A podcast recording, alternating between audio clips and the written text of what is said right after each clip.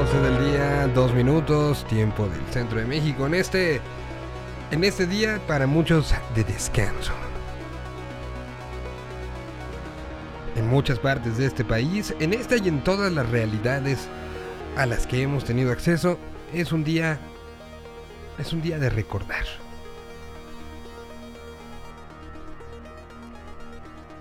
Es un día emocionalmente diferente.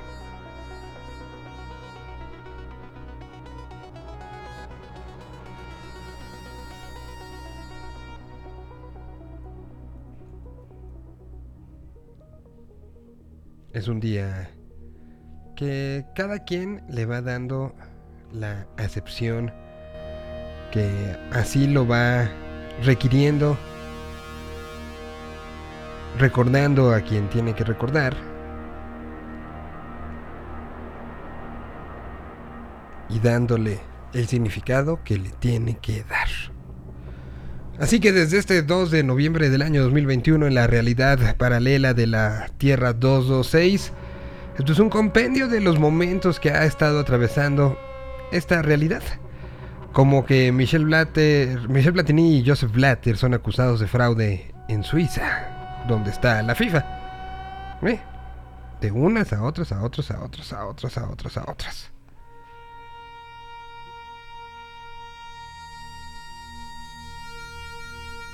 Todo ya está tomado en reforma. En la semana de la Fórmula 1, Chaco Pérez estará corriendo el día de mañana. Desde temprana hora estará cerrado reforma. Desde ayer está ya cerrada la circulación en un tramo. En los preparativos de lo que será esta exhibición. En una semana que literal es una gran fiesta. Y que hay que estar al pendiente de lo que esta significa. Porque al final es el regreso masivo. El regreso a algo que durante 20 meses ansiamos y que se está dando en las condiciones que, por lo visto, nos estaban, se estaban preparando. Eh, todo está cerrado, por cierto, en, esa sección para quienes estén escuchando esto en vivo, que lo escuchen en podcast.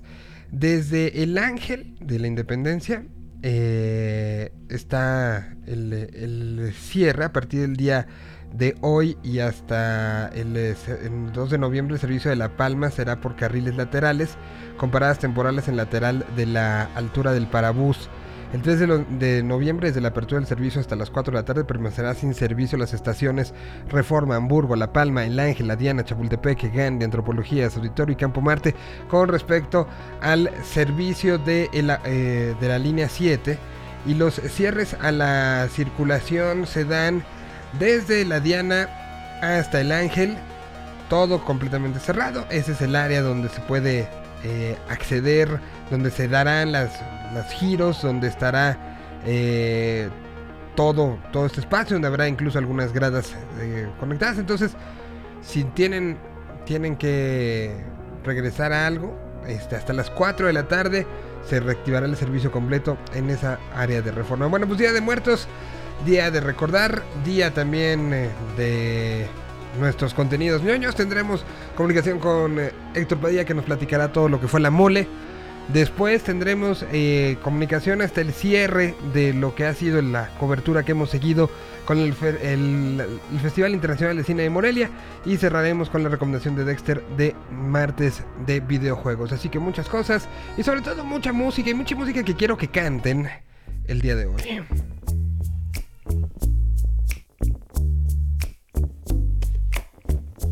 Como este gran cover que hace Clemente Castillo.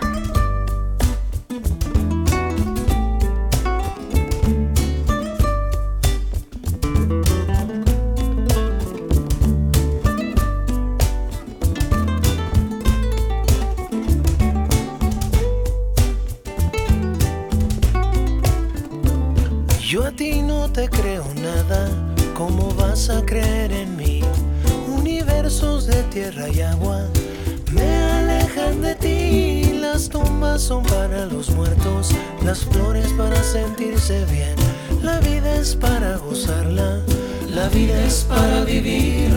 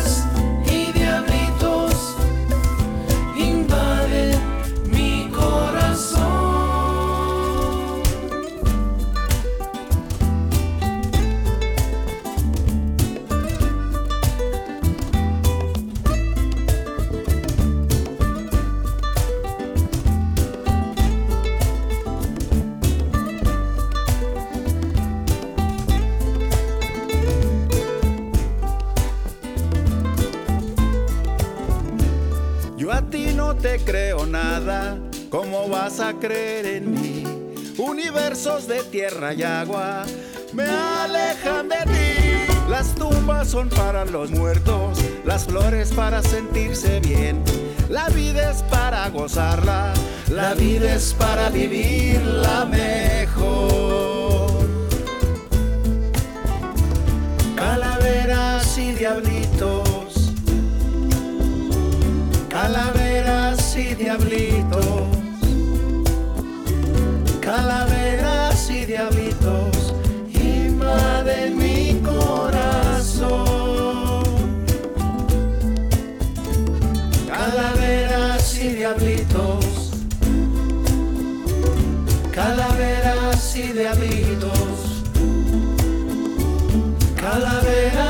Calaveras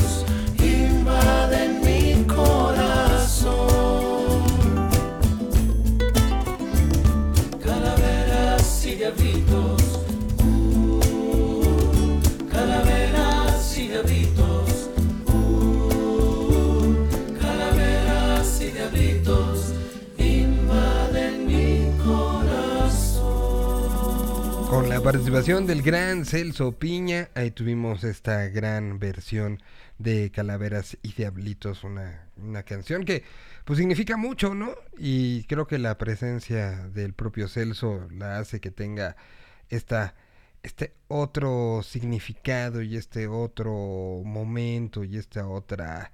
eh, otro saborcito muy, muy particular. Estaremos combinando canciones específicas que en las últimas horas nos hicieron, nos pidieron, nos solicitaron, nos sugirieron a través de diferentes eh, redes sociales. Entonces estaremos dándole vuelta a ellas y esta pues tenía que ser, ¿no?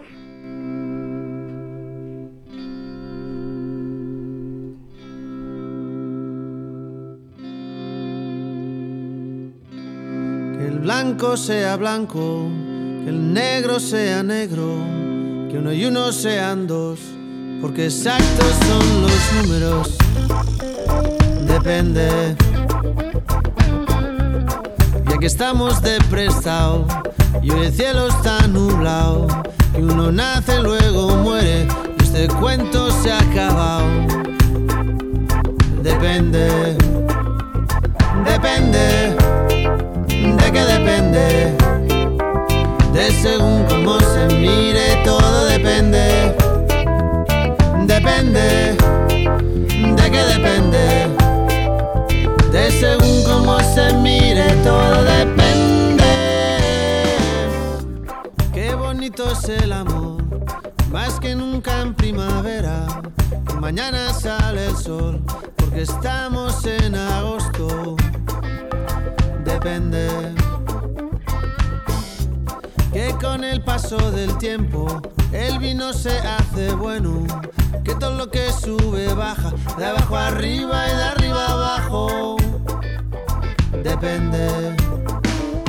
Depende. ¿De qué depende? De según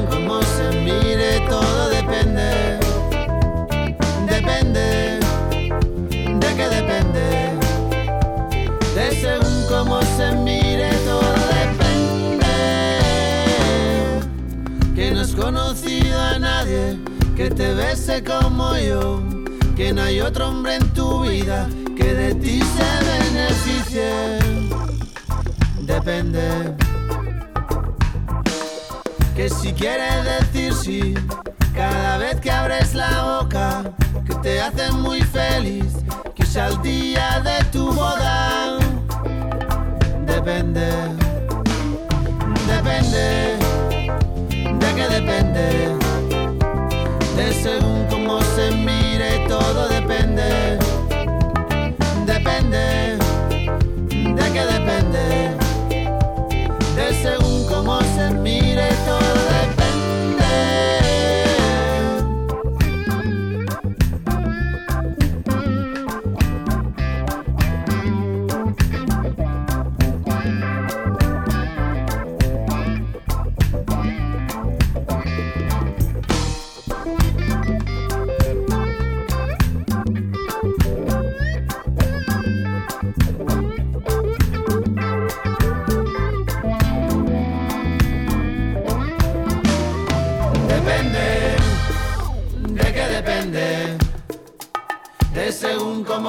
mire, todo depende. Depende. ¿De qué depende? De según cómo se mire, todo depende. Depende. ¿De qué depende? De según cómo se mire, todo depende. Depende. ¿De qué depende? De según cómo se mire,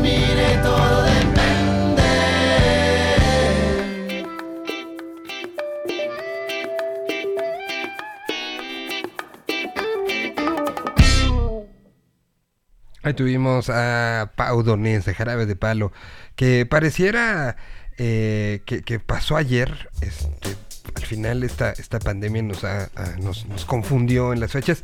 La fecha de su fallecimiento fue 20, eh, perdón, 9 de junio del año 2020. eh, y, y pareciera que fue hace dos semanas, ¿no? Esta, esta situación de, de la pérdida de, del sentido del tiempo. Ya es más de un año de este, este fallecimiento. Y hay un documental que es muy recomendable, que literal fue pues un poco la despedida. Lo hizo el, el, eh, periodista español Jordi Evole, que fue llamado por el propio Pau. Le dijo, ven a visitarme, quiero hablar. Y, y es prácticamente una, una despedida. Se llama Eso que tú me das. Y donde lo puedan encontrar, ahí váyanlo cachando. Saludo con muchísimo gusto. Eh, lo, lo veo... Lo, lo- lo vi conmovido el fin de semana, ¿eh? Eh, con todo lo que sucedió con el regreso de, de, de- de una u otra manera de la vida que extrañábamos. Pero ¿cómo te sentiste? Saludo a Héctor Padilla. ¿Cómo estás, Padita? ¿Cómo estás, Miguel? ¿Cómo está la gente que escucha Tierra 222? 2, iba a decir 222, 226. Estoy, estoy yendo a otra. A otra, sí. 222, ¿qué tendrá, eh? Este, yo creo que mucha venta de cosas. Y, Qué raro. y, y- y Qué pub- rara la Tierra. y público raro, ¿no? O sea, es, es un público muy Sí. diverso. Que lo mismo puedes ver un día, este, manifestaciones en esa tierra, que puedes ver, este, corretizas. ¿Qué más nos ha pasado? Este, ¿qué, qué otra cosa ha sucedido ahí en 222? Es que se ha pasado un poco de todo, ¿no? Desde asaltos, este, corretizas, manifestaciones. Es una tierra muy activa. Se, se cae el techo. Se cae el techo, exactamente. No, no, no. Ah, ah, este, el lugar donde Para se- la gente, para la gente este, que no sepa, ¿no? Este, a lo mejor de otras ciudades o inclusive de otros países, que hay un centro comercial muy famoso que se llama Reforma 222. entonces, Por Exactamente. eso, y Reforma, como ya lo platicabas, pues bueno, es eh, una avenida importantísima para la Ciudad de México donde pueden ocurrir desde manifestaciones, desde que un político la cierra por durante varios meses, hasta que el Checo Pérez corra su automóvil Fórmula 1. Y, y- y que eh, eh, Spencer Tonic tomó fotos en Reforma, no me acuerdo. O sea, sí fue en el Zócalo. No, fue en la plancha del Zócalo. Fue en la plancha ¿no? del Zócalo, ¿no? Pero no hubo nada en, en la- en el, en Reforma. No, no lo recuerdo, la verdad. Eh, pu- puede ser, ¿no? O sea, te puedes encontrar también a gente encuerada, este, ha habido conciertos, recuerdo por ejemplo el, el bicentenario de la independencia, eh, en, en Reforma en El Ángel tocaron los Tigres del Norte, tocó Eli Guerra junto con Alondra de la Parra, eh, en la esquina de Se hacen Insurgentes carreras. se hacen carreras, es- no, se, se usa para todo, o sea, bueno, es la ciclovía, ¿no? Durante este, Los domingos. los domingos. Pasa de todo ahí en Reforma y, bueno, pues un saludo a quien trabaje o que esté cerca de Reforma 222, tierra paralela y tierra hermana de esta 226. Oye, ¿qué tal estuvo el, regreso, el, el contacto? Te vi fotografías, emoción, recorriendo. ¿Cómo estuvo? Sí, sin duda alguna estamos hablando de este evento que ya les platicamos la, la semana pasada, eh, de este regreso de la mole en una versión eh, diferente, en una versión un poquito más contenida, ¿no? No con tantos invitados internacionales, sin embargo, claro que tenía sus actividades, claro que tenía eh, su propuesta, había charlas, había talleres y había conferencias, había meet and greet. Eh, déjenme decirles que había eh, cola para comprar la merch de la cotorriza. Comprar la merch ya verlos a ellos que estuvieron un par de horas, ya era otra cuestión, ya, o sea, no te puedes, no, yo ni siquiera me acerqué porque dije, ¿para qué me acerco? Si va a haber Sí. tumulto, eso lo sé, este, ¿para qué nos arriesgamos? No, la gente que quiera eh, conocerlos y tomarse una foto con los de la fotorrisa, pues adelante. Se- había- mencionarlos como eh, que creo que junto con leyendas legendarias son dos de nuestros grandes booms culturales, ¿no? podrán gustar o no podrán gustar, pero de que ha pasado algo ahí con ellos, ha pasado. Sí, sí, sí, sí, sí. Eh, eh, por ejemplo, eh, hablando de leyendas legendarias, había un cómic, ese lo compré, la verdad es que todavía no lo leo. Hay un cómic basado en, los conductores de leyendas legendarias, un, un, panfletito, y la verdad, digo, bien hecho, que, no se entienda la palabra panfleto como, como, despectivo, pero este, pero bien, bien hecho, no lo he leído, por acá lo tengo, fue alguna de las compras que hice.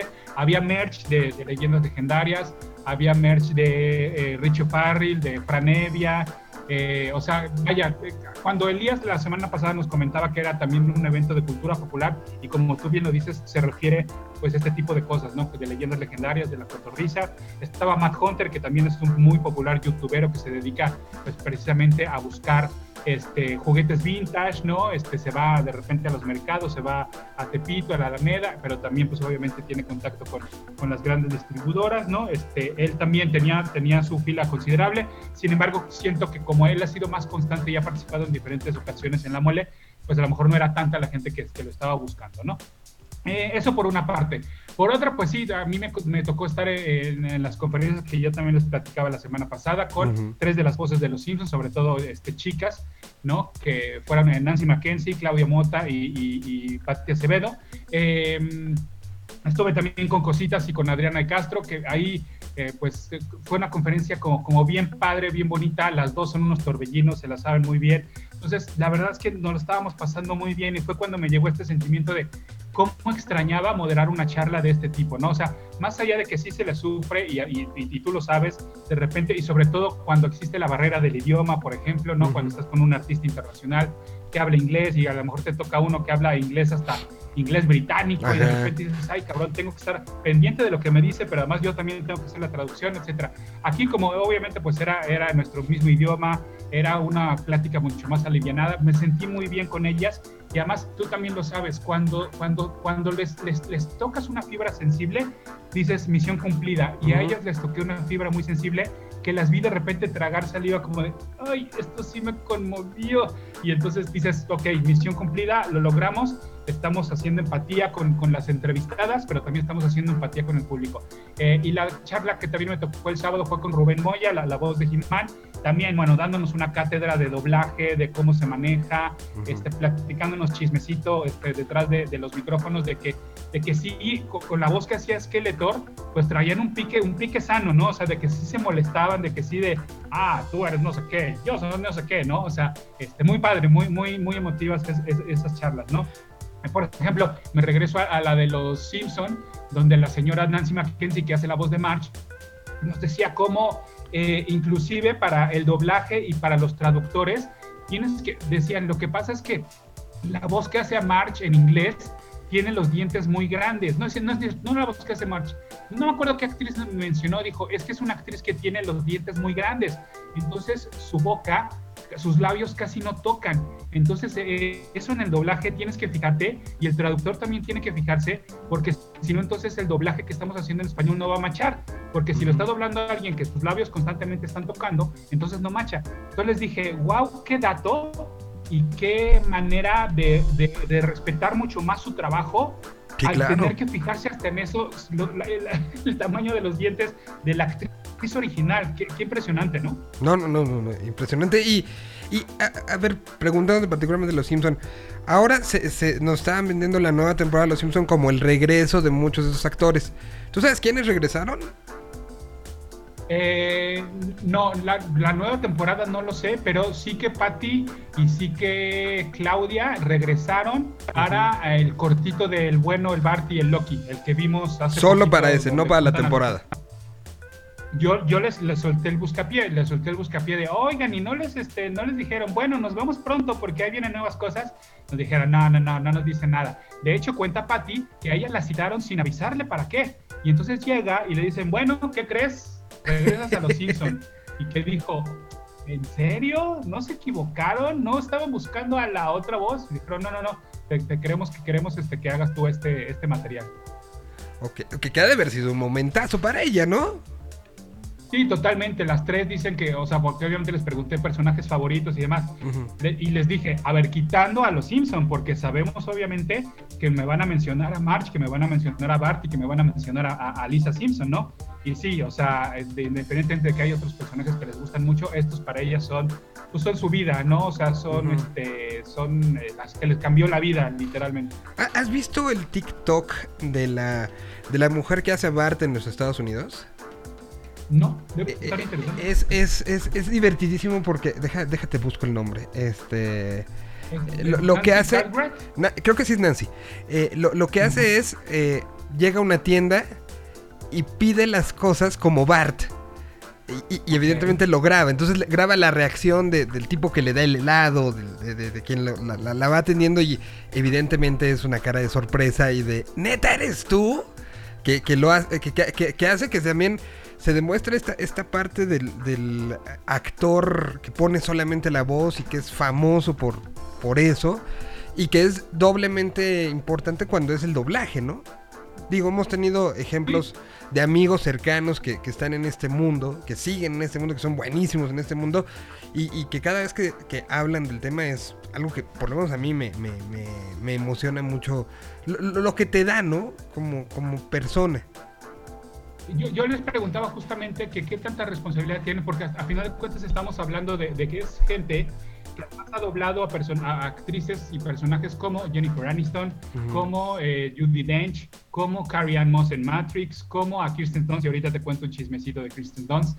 Entonces, les decía, ¿qué tanta responsabilidad dicen de, ay, güey, me toca hacer, soy la voz en español de Jennifer Aniston, en el caso de Patty, que es la misma que hace a Lisa Simpson? Eh, y me decían, pues no, la verdad es que trato de olvidarme de eso y de yo hacer lo mío, porque si, si me echo ese costal al hombro, pues entonces a lo mejor este, sería demasiada responsabilidad o, demasiada preocupación. No es como de, no, ¿sabes qué? Yo mejor hago, lo mío y, este, y pues trato de darle personalidad a, a, mi, a mi personaje o a mi versión, vaya. Eh, te platicaba de, Kirsten Dunst porque eh, Claudia Mota, que hace a Bart, eh, ella también se encargó de doblar a Kirsten Dunst en las dos películas, en las tres películas de Spider-Man, las de Tobey Maguire y también para la serie animada. No sé si recordarás que por ahí en el Inter, entre la 2 y la 3, salió una caricatura animada de Spider-Man que salió por MTV y era una caricatura animada por, CGI. Bueno, ella también ahí pues, le puso la voz a Mary Jane. Bueno, ¿Trabajó ahora? ¿Acaba de trabajar en algo? Ahí te va. De repente dice, y pues bueno, es que a mí me gustaría pues volver a interpretar a Kristen Dunst y a Mary Jane. Y le, no, me gustaría volver a interpretar a Mary Jane. Y le digo, en cualquier versión, no, no, no, en Kristen Dunst, porque ya ves que hay rumores de que regresa. Y toda la sala así de... Entonces la dejé terminar y le dije, ¿escuchaste lo que acabas de provocar? O sea, nos estás diciendo que hay rumores de que regresa, porque esa sí no la vimos venir. No, no, no, o sea, pues yo digo, o sea, porque, porque hay rumores, no sé qué.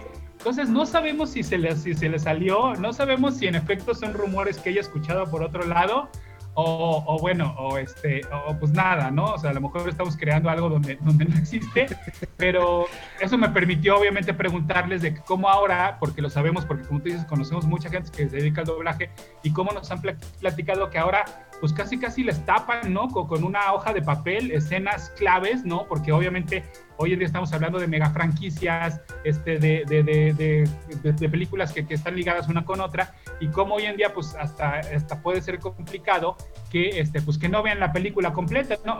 Ya ni, bueno, olvídate tú de la película completa, sino de escenas en las cuales nada más le muestran a ellas su papel porque no quieren que, que, se vea cualquier personaje. Me dijeron que no les afecta tanto porque ahí es una misión del director de sí decirles de, ok, tu personaje viene de darse unos chingadazos con, este, con Thanos, pero ahorita es una escena más bien sentimental porque se acaba de morir tal, entonces que eso más bien es trabajo del director y que ellas no le sufren en ese sentido para, para interpretar a los personajes, que el director es quien tiene que ponerles ese antecedente, aun cuando te digo, cuando ellas no, no vean la película completa. Que, que eso es todo otro tema, ¿no? O sea, lo, lo, que este significa, lo que los, los famosísimos NDAs, estos tratos de, que no puedes decir nada y que incluso a ellos mismos, pues, es que al final son, son producciones de millones de dólares que, que, a lo mejor el que está haciendo la, la traducción al suajili puede echar a perder el secreto que se ha guardado meses, ¿no? Entonces... No, y, y, que te quiten la chamba, ¿no? O sea, que te quitan la, o sea, al estudio. Dicen, ¿sabes qué? Ya detectamos que fue por ahí donde se te filtró, muchas gracias. Este, no vuelves a trabajar con nosotros, ¿no? No, no, sí, son, son, son temas durísimos y, y, y bueno, ojalá se le haya salido algo este, que no, no se suponía que Sí. teníamos que... Ya no sabemos, ¿sabes? pero la reacción del público me encantó, como, o sea, se sintió ese... Sí, sí dijo, no dijo. Oye, y... y- y- es más, voy a poner, iba, iba a poner mi- una canción, pero a ver, eh, justamente hablando de los Simpson, a ver si está arriba. Eh, vi que subiste una, que hasta te comenté de un cassette, que era el Singing the Blues de los Simpson, que lo Sí, estaban vendiendo en, acetato, ¿no? había dos tiendas de viniles eh, y una de ellas justamente estaba mostrando, híjole, ¿y sabes qué? Y no me acerqué a preguntar cuánto costaba, pero sí, este, este, sobresalía, ¿no? Que estaba el Singing the Blues, Sing the Blues, The Simpsons Sing the Blues, que fue el primer disco que sacaron de los Simpsons, porque hay, creo que hay tres o cuatro, y tú me dijiste, ese de Sing the Blues es una joya, y sí. eh, Es una joya. De hecho, yo por ahí lo, lo tengo en cassette. De ahí, aparecía, por ejemplo, la famosa Do the Bartman, ¿no? Exacto. Fue un sencillo radiofónico, o sea, se, se llegó a tocar en la radio en su momento ese sencillo de Do the Bartman, que es una canción divertidísima. Y, y- y viene la, la famosísima de Burns de Look at Those Idiots. Que también es brutal. Sí, sí, sí. Bueno, ponemos tú de Batman ya que estamos hablando Sí. Simpson y todo. ¿Te parece?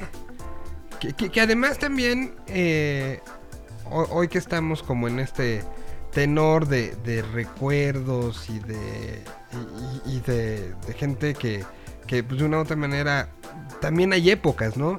Y creo que esta época en particular, cuando los Simpsons revientan y empieza esta relación eh, mediática, se, se empezaron a fincar muchas cosas, sobre todo justamente en ese, en ese público que hoy tiene una cultura pop basada en funcos, basada en, en muchos elementos. Fue ese momento el Génesis, ¿no? Fue un momento este, donde tenía que ver lo que pasaba en la televisión abierta, pero también lo que se conseguía con los dealers de cada quien.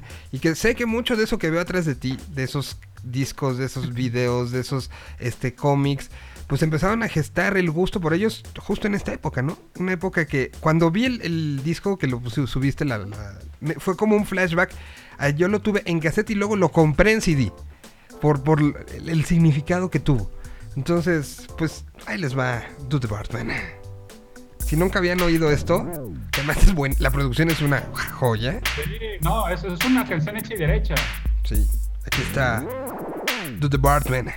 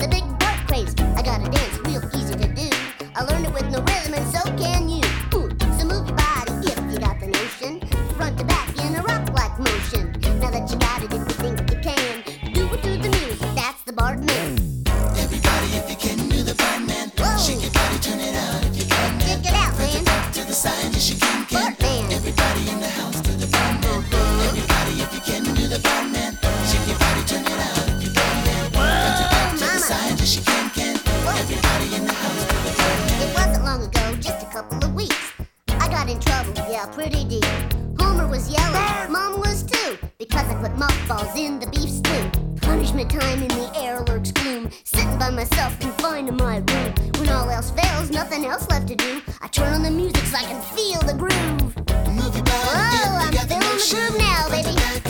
Bring it back. Whoa, to the Buckman. Whoa, Lisa. Ha! Check it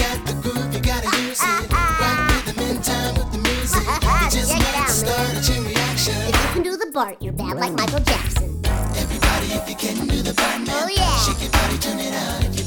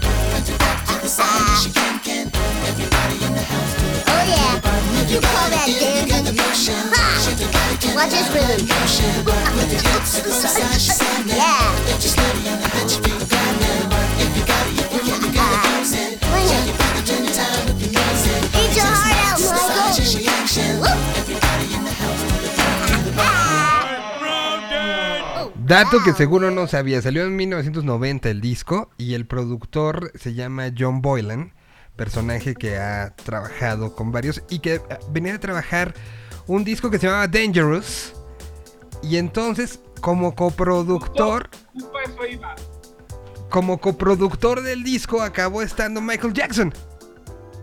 Es que, es que hay una parte, y, y no la tenía, y no la tenía tan, tan fresca la canción. Hay una parte guitarrosa que Sí. me recuerda totalmente al Dangerous, totalmente al Dangerous, totalmente con la aparición de Slash. Y entonces, y, y entonces dije, dije, ah, voy justo iba a checar las fechas. Entonces fue primero Do the Bartman y luego vino el Dangerous. Y luego vino Black and White. Ujú. Black or White. Te recordarás, porque no, tampoco me acordaba, la versión extendida del video de Black or White, al principio salen los Simpsons, ¿te acuerdas? Que es justamente Homero diciéndole a Bart, bájale a tu desmadre. Y después viene la parte de, Mike, de de Michael- de- Macaulay Culkin, ¿no? Ajá, sí, sí, sí, sí, sí, sí, sí. Algo por ahí, si no, si no mal recuerdo. Pues en los créditos del disco, Michael Jackson aparece como productor ejecutivo de lo que acabamos de escuchar. Sí. También hay un momento... Y escritor, y, y bueno, yo, yo encontré que escritor de, de, de- de- coescritor de the Bartman. Y, y, y B.B. King aparece en el disco, aparece DJ Ah, Les bueno. Jeff, o sea, sí, o sea, ya, ya una cosa de locos. O sea, estuvo un disco, todo esto salió por un disco que pusiste una foto que, que además me imagino que ni era la intención tomar el disco, ¿no? O sea, era como parte del, del entorno. Eh, más bien, me- es que me gustó que tenía mucho material geek, o sea, había soundtrack de Blade Runner, había soundtrack de los cazafantasmas, entonces eh, muy- eh, la tienda eligió muy bien qué viniles llevar a un evento como esos, ¿no? No, no, no, muy bien. Además hubo una plática de uno de los miembros de la Roma Records sobre cómo ser coleccionista de vinil, ¿no? Por ahí vi. Sí, Es que, insisto, no se trataba nada más de un evento eh, donde fuera únicamente cómics, sino que había, por ejemplo, de creación de personajes, de modelismo, este, y bueno, te digo, pues este, de, muchas otras, de muchas otras áreas. Había, mira, eh, y, y, nos lo vamos a guardar para más adelante, había dos, porque me acordé mucho de ti y de Pablo González, de conductores de Gol de Campo, había dos tiendas en específico, y tengo sus contactos, que vendían memorabilia certificada y firmada. Había una patineta, una hoverboard de Back to the Future. La, la, vi, la vi. Ajá.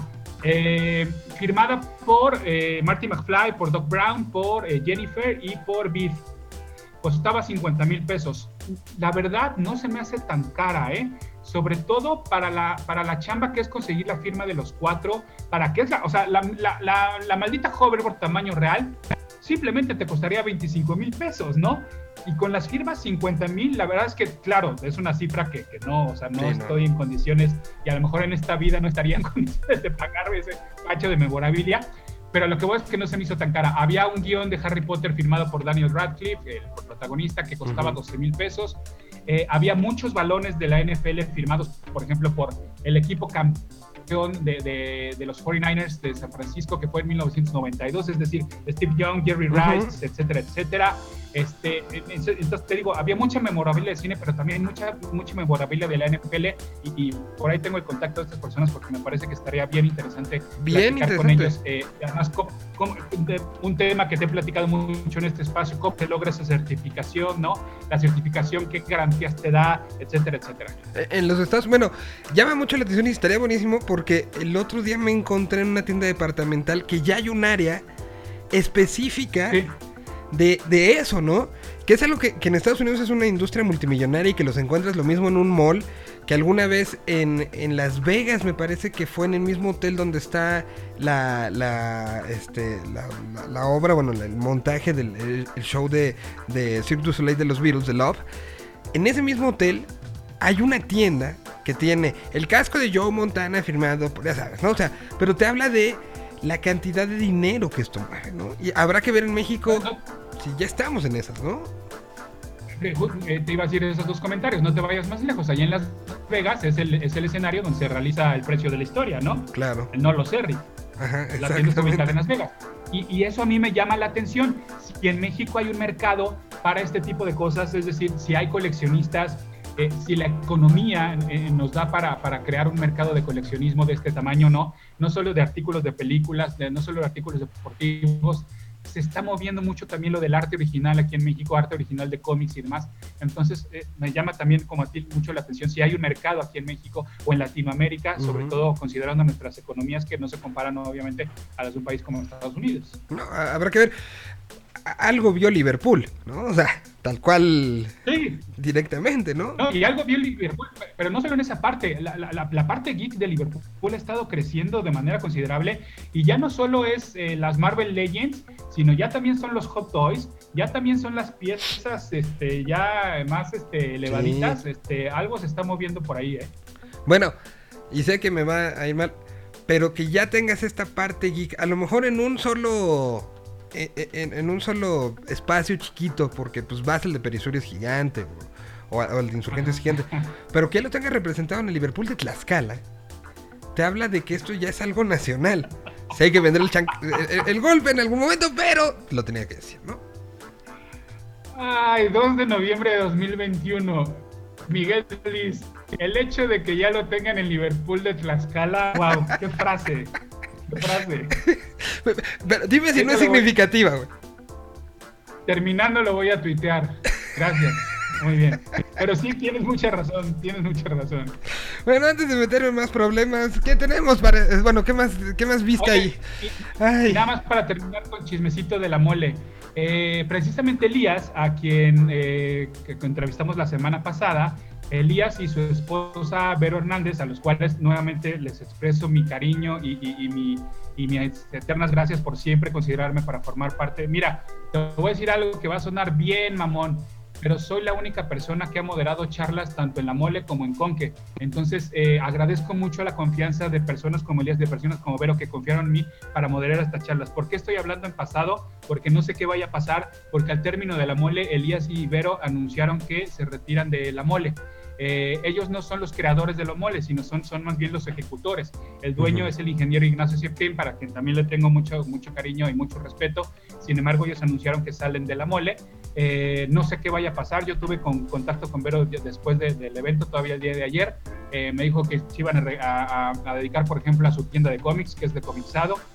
sin embargo, no sé qué vaya a pasar. Yo lo sé porque ellos lo han platicado ellos eran los que viajaban a la convención de San Diego a literal pedirle la tarjetita a John Romita Jr. para decirle, oiga, estamos interesados en invitarlo a un evento que tenemos en México. Entonces, no sé qué vaya a pasar con la mole, no sé qué vaya a pasar, porque más no, no eran cosas que, ah, sí, ¿cuándo es en marzo? Bueno, voy en marzo, no, a veces les daban fecha de, ¿sabes qué? Estoy ocupado durante este año, entonces nos vemos a lo mejor en 2022 o en 2023, ¿sabes? Entonces, no sé qué vaya a pasar con la mole, pero está interesante, eh, pues este movimiento que te digo, anuncian al final de esta edición. No, pues, pues es un, es un movimiento que, que simbra la industria, ¿no? Sí, por estas, estas mismas razones que te digo, yo no dudo y lo estoy hablando a cuestión personal. Ellos ya, te digo, fue lo único que platiqué con Vero. Con Elías ya no tuve oportunidad de platicar después. Yo creo que en una de esas podríamos ver una nueva convención. ¿eh? Pues eso le haría mucho bien a, a, esto, ¿no? O sea, la, mole son muchos años, la con que son muchos años. Y, bueno, pues aquí tenemos a alguien que, lo ha vivido desde, desde las bases, desde los cimientos y, que pues también tenemos ganas de hacer y crecer más toda esta comunicación, ¿no? Porque, porque al final habla, habla desde el corazón a una cantidad impresionante de gente que, que dedican literal sus ahorros, su tiempo, sus sueños en, en hacer crecer esta industria, una industria que, claramente está ahí. Que, ¿Cuánta gente fue? ¿Cómo se veía? ¿Se veía muy lleno? ¿Se veía...? Hubo momentos donde sí estaba muy lleno y te soy sincero, hubo momentos donde dije, ¿sabes qué? Me creo que me voy a salir aquí del salón, ya vi lo que tenía que ver este, mejor me salgo, me dirigía al salón de conferencias, ya haciendo tiempo, ya me faltaban 15 minutos para una charla, dije, ¿qué estoy haciendo aquí? O sea, ¿qué estoy haciendo aquí de, que ya vi todo? tengo más que recorrer, mejor, ¿para qué estorbo? ¿Sabes? O sea, también, claro. entonces mejor me salgo un ratito, porque sí, ya había este, demasiado flujo de gente, entonces dije, no, no, no, no hay necesidad, ¿no? Entonces, este, pero sí se veía, sí se veía lleno, eh, había zonas donde, donde, donde había, estaba, estaba lleno. Entonces, lo, lo podemos catalogar como un éxito. Sí, totalmente, sí. Y además la, la, felicidad de la gente, obviamente mucha gente disfrazada de lo que te puedas imaginar. Este, entonces sí, se vivió un evento bastante agradable y yo creo que sí, pues con las medidas este, pertinentes, había puestos de sanitización en, cada momento, este, todo el mundo con cubreboca, ¿no? Entonces este, creo, que, creo que fue un, buen evento, ¿no? Este, entonces, pues a ver, a ver qué, qué, le, le para el futuro. Vi que estuviste en el concurso de disfraces también. No, este fue un happening que ocurrió ahí este, justo afuera del salón. Ah, ok. Yo creí, que, yo creí que eras juez. No, no, no. Con tu pues tablita. no, yo que puedo juzgar cuando también, y ese sería y un tema, un día deberíamos invitar a cosplayers para que nos hablen de, la chambota que hay detrás de, hacer un, cosplay. ¿eh? O sea, sí, yo no podría ser juez porque no, no, no, no me imagino justo eso para, para, hacer una perchera, cuánto tiempo te lleva, cuáles son los materiales, tú los cortas, tú los compras, etcétera, ¿sabes? No, no le sea eso, entonces mejor que se dediquen los, los profesionales y que un día nos vengan a platicar. Bueno, sí, sí, ahora que está muy reciente, la gente que se disfrazó en, Halloween, o sea, tiene una idea perfecta de lo que cuesta hacer algo, hay más o menos que se parezca, ¿no? Ahora hacerlo que sea idéntico, que en algunos casos tenga movimiento, que tenga y que tenga que, que, tengas que emular un momento particular porque no es lo mismo ponerte una, por ejemplo, la, armadura de Iron Man 1 que la armadura de Iron Man en Infinity War, ¿no? O sea, no es igual. Entonces, es, pues. ser, este, ser congruente con el momento, con la, tecnología, son un chorro de cosas. Y sí, el cosplay es, es algo maravilloso. Vamos a seguir, pero antes música. Estamos hoy rescatando también canciones que tengan que ver un poco con el la situación sentimental de, estos días. Y aquí está eh, la versión que hizo con su segunda banda después de la salida de los estrambóticos. Eh, volvió a grabar una canción que era su canción, que era su momento con los estrambos, eh, del famosísimo Capi de, de los estrambóticos y después que tuvo este proyecto llamado Boxer. En estos últimos meses es una de las personas que, que se nos adelantó eh, mejor conocido como eh, Luis César Aguirre en su nombre real. Aquí está esta que seguro muchos reconocen. Toda tu vida me parece aburrida. Más cerveza para la cabeza, más cerveza para la cabeza, más cerveza para la cabeza y el dolor.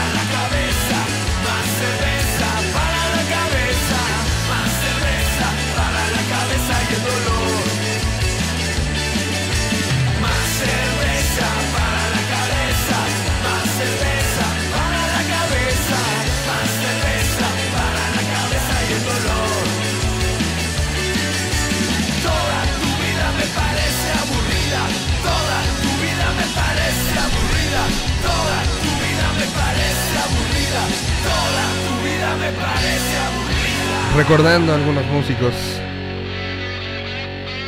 que en estos 20 meses, hoy, hoy, pues son parte ya de, de, de estas ofrendas, ¿no?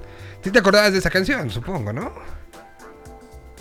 Sí, totalmente, claro. Pues ahí estuvo el Capi. Bueno, eh, ah, dato, datos sacacanas, este, literal. Eh, el día de hoy se cumplen 20 años del estreno de, Mon- de Monster Inc. 20 años. Gracias. Me retiro. Sí, pero, pero no me suena tan descabellado, ¿eh? Hay otras cosas, este, o sea, sí la siento ya, ya lejana, ya, sí, sí, sí. sí. Bueno, será que yo también la he tenido que ver estos últimos 7 años como 2 millones de veces, entonces la siento como del hoy. Seguramente. Este, y... ¿Ya has Eh, entrado a la serie? Sí, muy buena, ¿eh?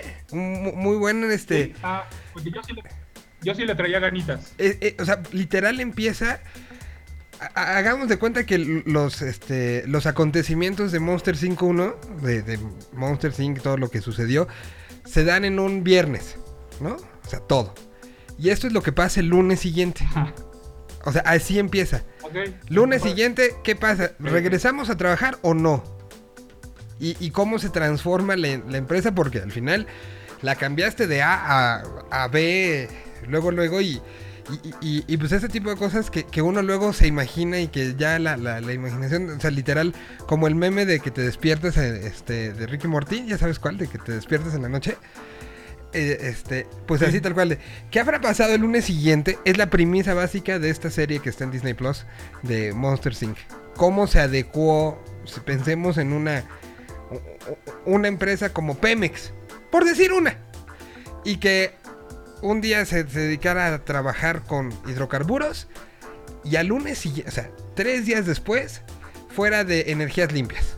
¿Cómo sería esta transición? ¿Cómo ¿Qué pasaría con los trabajadores del área que se encargaban de sacar el petróleo? ¿Ahora qué van a hacer? Es el caso de los asustadores a los, este, a los de, de comedia, ¿no? Un poco es- esta Sí, transición. que ahora provocan risas, claro. Entonces, pues, está, interesante en ese sentido. Y está muy buena, entretenida, todo. Pero bueno, eh, ¿qué más tenemos para el día de hoy? Pues hablando de series y hablando de series animadas, yo quiero recomendarles que además viene muy ad hoc con el día de hoy. Es una serie, no la he terminado, eh, sin embargo ya no puedo esperar más para, para hablar de ella. Se llama Maya y los Tres. Eh, se acaba de estrenar en Netflix el pasado 22 de octubre. Eh, de hecho, hay, ha habido varias eh, Activaciones, ¿no? alrededor de la Ciudad de México Ujú. eh, en, en parques y demás. Eh, está bien padre, está bien bonita. Mira, durante muchos, y, y te lo digo porque en los cómics se ha intentado y se ha intentado eh, como hacer un, un universo superheroico basado pues en la mitología este, prehispánica, ¿no? Porque dices, claro, es que es, que es un no-brainer, ¿no? O sea, tenemos dioses, tenemos villanos, tenemos este, manifestaciones. Sin embargo, siempre se había muy forzado. Creo que quien en su momento lo, lo logró incorporar o incorporar ciertos elementos, si bien no todo basado en esto, pero creo que fue Carmatón y los Transformables, por, por ejemplo, me, parece un, un ejemplo que podríamos mencionar. Y, y aquí en Maya y los tres lo, lo están haciendo muy bien, lo, lo hacen muy bien, lo hacen de manera divertida. Mira, eh, ayer en el capítulo que, que me eché, hay unos villanos que se llaman Ura y Khan. O sea, güey, con eso. Sí, no, no, no. Ura y Khan. Ora y Can, y juntos. Y que su super, Ajá, me imagino sí, que, y que- que su superpoder son unos hermanos y su superpoder es, es obviamente crear tornados y crear torbellinos y así se enfrentan contra los, los, los, los, los- heroínas, eh, los, los protagonistas de esta serie. La heroína, la principal, es una chica que se llama Maya, que viene de una raza llamada Teca. Ah, ok, lo- lo están haciendo muy bien. Entonces, tienen que cumplir con una profecía, etcétera, etcétera. Está muy bien. Eh, eh, es un producto de Jorge R. Gutiérrez. ¿Viste eh, Day of the Dead? Esta película eh, basada obviamente pues en el Día de Muertos. Sí, sí, sí. Es, de- Que, es que él. tuvo eh, Ah. Es de él. Eh, entonces ya, ya para la gente que lo haya visto ya también se imaginarán cuál es el estilo, muy rebuscado, con, con mucho detalle. Está cabrón los, los, los- detalles que le meten a- a- al diseño de personajes.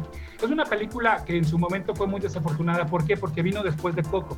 Entonces, eh, pues obviamente todos hicimos la comparación de que no, pues es que estoy viendo Coco otra vez, ¿no? Sin embargo, se dice que Day of the Dead estaba planeada mucho antes que Mucho Coco, antes, ¿no? sí. Sin embargo, pues obviamente Pixar tomó la delantera con una, con un, con- claro, eh, con un equipo de producción que lo hizo más rápido, que lo bombardeó en todo el mundo, pues como, como es con cualquier lanzamiento de una película de Pixar.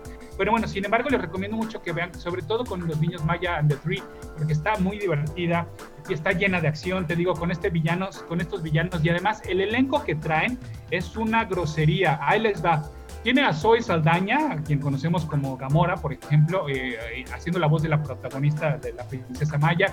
Tiene a Diego Luna, tiene a Gael García Bernal, tiene a Alfred Molina, tiene a Kate del Castillo, tiene a Dani Trejo, a Chich Marín, a. Queen Latifa, a Wyclef Jan, a Joaquín Cosío. O sea, el talento en el doblaje está increíble. O sea, estamos hablando de pilares de, representantes latinoamericanos de la industria hollywoodense. ¿Y ellos hacen las dos versiones, la versión en español y la versión en inglés? ¿O solamente están la... Sí, los dos. es, en, la, en la mayoría de los casos, eh, los do- eh, ambos, este, amb- ambas versiones. Ajá. Entonces, te digo, está bien padre, tiene un montón de chistecillos ahí bien padres. Y lo- lo- lo- ayer, en el capítulo que ayer me eché, que fue el cuarto, dije, nah, esto no puedo creer que haya pasado. Hay, una, hay un personaje que hace una referencia a los Smiths. Le dice a, una, a, una, a un personaje, le dice, morir a tu lado sería una manera, sería una heavenly way to die. Dije, ¿qué es esto? ¿En serio acaba de pasar esto? Acaba de, de En una- recitar sí, una línea de los Smiths.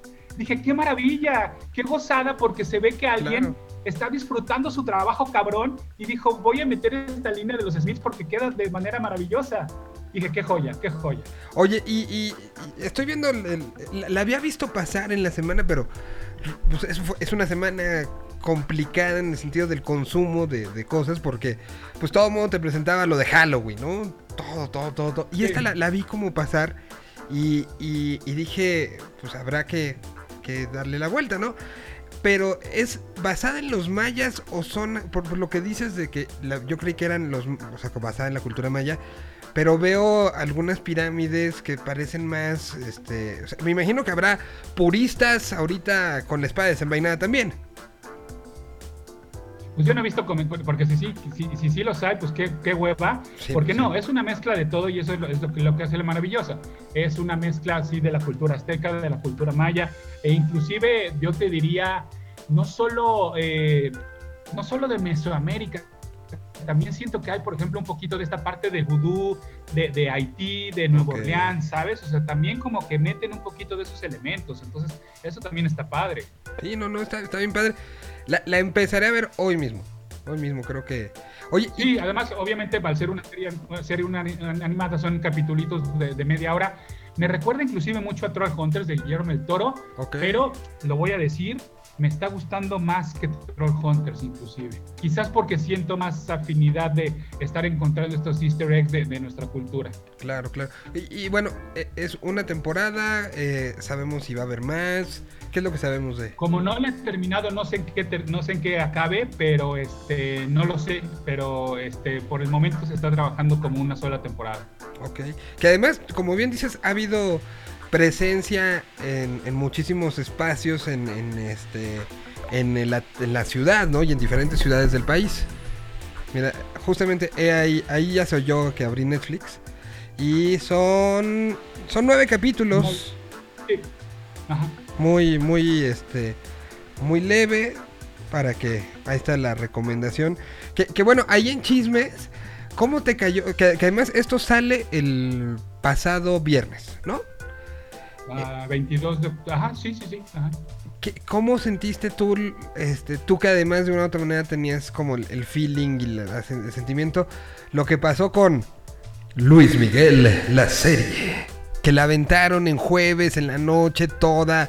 Después de venir como con, nos, nos tenían acostumbrados con domingo a domingo, era fuerte. Ya la empecé a ver ayer. Y el primer capítulo fue como. Bien, ¿no? O sea, ni mal ni bien. o sea, fue. Eh, pe- pero tú, tú, tú quería tu opinión, porque al final, pues, tú, tú viste esos procesos, ¿no?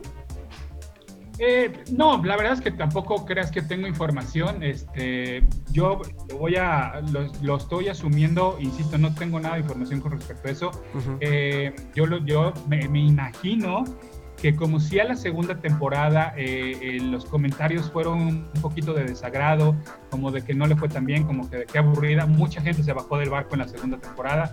Yo creo que por eso ahora la estrategia de soltarla, pues, especialmente pues en este, en este fin, para el fin largo, ¿no? O sea, como de casi casi de, bueno, pues aquí está y listo y, y cerremos el episodio literal de, de- de Luis Miguel, ¿no? Te lo digo, yo lo estoy, yo lo estoy asumiendo como espectador, no, no te puedo decir Ujú. a qué se debió esta, este cambio de estrategia. Sí, no, no, sí no. que sé, sí que sé, sé que es verdad que, que, que, que no es de a gratis, o sea, no es de que nada de, y si la soltamos en jueves, pues va en jueves, sí, porque en jueves no te... O sea, sí obedece mucho a algoritmos, sí a cifras, sí a comportamientos, entonces no es una, seguramente fue una decisión muy pensada. Yo voy en el capítulo 2 porque justo dije, voy a terminar eh, Lock and Key, que todavía no la, termino. Eh, estoy con paralelo con Mayan de 3 y voy en el episodio, el episodio 2 me gustó bastante. Este, creo que se pone interesante la cosa de, de, de, de- muchas cosas que, que ocurren, ¿no? Eh, y ver- veremos cómo termina. La verdad es que yo tampoco veo mucha gente comentando sobre el tema. Sí, Entonces, no, no, no. te digo, me parece que se cierra, ¿no? Un capítulo más, literal, de, de, de una serie de Netflix y a lo que sigue. Pues sí. Que, que, que de una u otra manera, pues sí, sí te deja como con este. Un poco desde, desde el morbo del análisis, de- del gusto que daba la proyección que estaba teniendo y, y- y que se- era parte de la conversación, ¿no? De la conversación semana a Sí. semana y que por lo menos el capítulo 1 yo sí, sí me imagino que hubiera podido haber una conversación mayor de quién es, en qué momento aparece y si pasó esto, no pasó esto, que era algo que, que la hizo como muy entrañable en esos en esas semanas, ¿no? Esa esa investigación post y la conversación que se daba, bueno, los mismos a Google. la- misma- a Google para ver, ah, y este, este, este, este en serio ocurrió así. ¿no? Exacto. O sea, sí. No, y la, misma generación de contenidos paralelos, ¿no? ¿Cuántos podcasts y cuántos programas? O sea, había uno de Radio Fórmula donde estaba Romina, ¿no? había este Diana Su y, y- y Rana Funk hacían otro en Spoiler Time. Eh, o sea, creo que había dos más que eran el domingo acabando. Sin importar qué otra cosa. Este, se, subía a las 8, a las 9 empezaban la generación de esos contenidos. Y veías tú redes sociales y, y entonces no te podías meter antes de las... O sea, si la veías, por ejemplo, en mi caso yo la veía como a las 10. Entonces no habría Twitter antes de para no encontrarme con él. O sea, sí era algo que trascendía mucho. Incluso con la bajada y que sí todos sentimos que la segunda me... Pero, pero siento que sí, un poco como que nos quitaron algo como espectadores. Siento yo. Sí, y además, mira, lo, lo- lo que pasa es que eh, el villano de la primera, o sea, y, esto me da mucho coraje cuando la gente dice, pues es que a mí me vale madre Luis Miguel, pues es que a mí nunca me tocó. No, es que, es que me parece que te estás quedando corto. Est- estamos hablando de, de- de una, de un melodrama que en la primera temporada tuvo un villano cabroncísimo. O sea, en cuanto a narrativa, en cuanto a construcción de personaje, ese villano está increíble. Sea quien sea, no importa que sea el papá, puede ser el papá de Luis Miguel o puede ser el papá de, de Joaquín este, Ramírez, ¿sabes? No importa de quién sea, Sí, sino la caracterización y el villano me parecieron fabulosos. En la segunda temporada siento que la villanía, por llamarlo de alguna manera, se diluye entre este manager, entre otros personajes, entonces ya no tienes a alguien a quien odiar, ya tienes, ya como que tu odio se diluye entre diferentes Sí. personajes. Y un poquito también pasa en, esta tercera, que te digo, apenas voy en el episodio 2, pero sí me parece que es este perder pues por ahí una, pues, una oportunidad de, de, darle una, una, una un vistazo a una buena serie biográfica. In- insisto, independientemente de quién, de quién se trate, no, no lo vean por ese lado. Sí, no, no, no. Es este. Es, es- es algo que también es cultural y de lo que eres parte. Te guste o no te guste, ¿no? O sea, Sí, totalmente. es, es parte del entorno.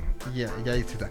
Bueno, pues Padita, yo te agradezco muchísimo. Nos escuchamos la próxima semana. A- algo que tengamos que tener como especial atención esta semana en el mundo del cómic el mundo Pues geek. a Eternals, eh, que le está yendo re mal en la sí, ya vi. Sí, hay gente que la está Yo no, soy de- yo no soy nada de, de guiarme por Rotten Tomatoes ni nada. Sin embargo, ahora que está tan de moda el meme de bandera roja, pues sí hay banderas rojas para Eternals. Este, no sé, la verdad es que no sé si la vaya a ver este fin de semana o si ya te digo ya, como ya me quemé mi salida al cine con Venom, este, creo que podría, creo que en una dejo pasar Eternals. No lo sé, la verdad no, no estoy, o sea, estaba entusiasmado de verla, pero después de esto, híjole, ya, ya tengo mis dudas. Te digo, nunca me, nunca he tomado una decisión a partir de Rotten Tomatoes, pero de que me creó cierta duda, me creó cierta duda, sobre todo en la situación en la cual estamos. Claro. Fuera a cualquier otro momento, pues, pues voy y ya, y, y me y es mi propia opinión, ¿no? Pero, pero está este, complicada la situación. Salió un pequeño corto de 13 minutos que habla del mandarín en, eh, en Disney Plus. El próximo día 12 sale eh, la película, ya está en la plataforma, la película de... ¿Cómo es? Sí, sí, Shang- Shang-Chu. Shang-Chi. Eh, eh, eh. Este, entonces, bueno, si quieren como irse preparando, sale el 12. Hay- es un cortito que habla del actor que, que retomamos de Iron Man 3. Este, este actor que era el mandarín y que luego resultó ser una pifia y que mucha gente se quejó por eh, que nos habían minimizado a uno de los grandes villanos de Iron Man. Creo que nos lo pueden componer, ¿eh? Creo que... que velo, Pero, no, velo- pero entonces no, pero no, no es spoiler de Shang-Chi. no, no, no. No, es, es un, un pequeño. eh, es un. do- este, te hablan de que es una especie de documental de 60 Minutes hablando de este actor. Así de fácil. Bueno, pues, pues Ah, Pada, yo te agradezco muchísimo. Y nos vemos la semana que entra. Nos vemos la semana que entra. Muchas gracias a todos. Y pues en lo que vamos con algo de música, aquí hay una doble, son dos canciones ligadas. Luis Alberto Spinetta y Gustavo Cerati haciendo música juntos, una de cada uno. Las dos las dejamos ligadas aquí.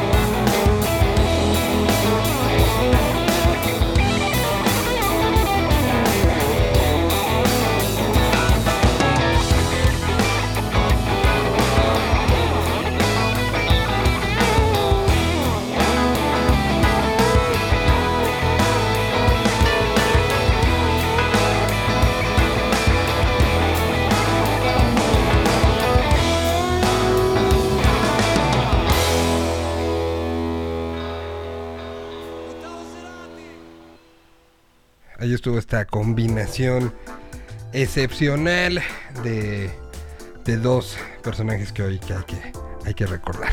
Gustavo Adrián Cerati Clark y Luis Alberto Espineta. Ambos tienen su bios dentro de eh, y ambos, em, bueno, nos presentan y nos entregan este, esta serie de, de momentos muy íntimos. Están los dos en Star Plus, digo, por si para este día eh, eh, lo, lo quieren entrar. Eh, y bueno, pues. em, ¿Qué más tenemos? ¿Qué más tenemos? Pues, hay, día Champions en, en desarrollo. Y para el día de hoy, ahí va rapidísimo la lista de lo que en un ratito más estará arrancando. Día de, de muchos, muchos juegos por lo visto. Tendremos, eh, bueno, empezó a las 11.45 eh, el Malmo contra el Chelsea y el Wolfsburg contra el Salzburgo.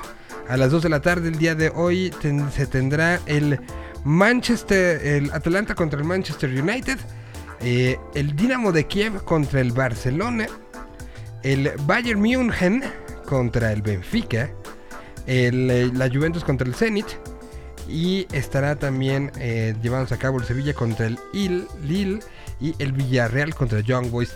Todos esos, todos esos a las 2 de la tarde. Repito, 2 de la tarde, Atalanta contra Manchester United, Dinamo de Kiev contra Barcelona, el Bayern Múnich contra el Benfica, la Juventus contra el Zenit, y Sevilla contra el Lille y el Villarreal contra Young Boys. Todos estos en un ratito más estarán estarán sonando. Seguimos con nuestra. A ver si. eh, tenía que entrar ya el joven. eh, el joven Verduzco. Que, pero no lo encontramos este, en línea. A ver si. Si nuestro queridísimo Fabián.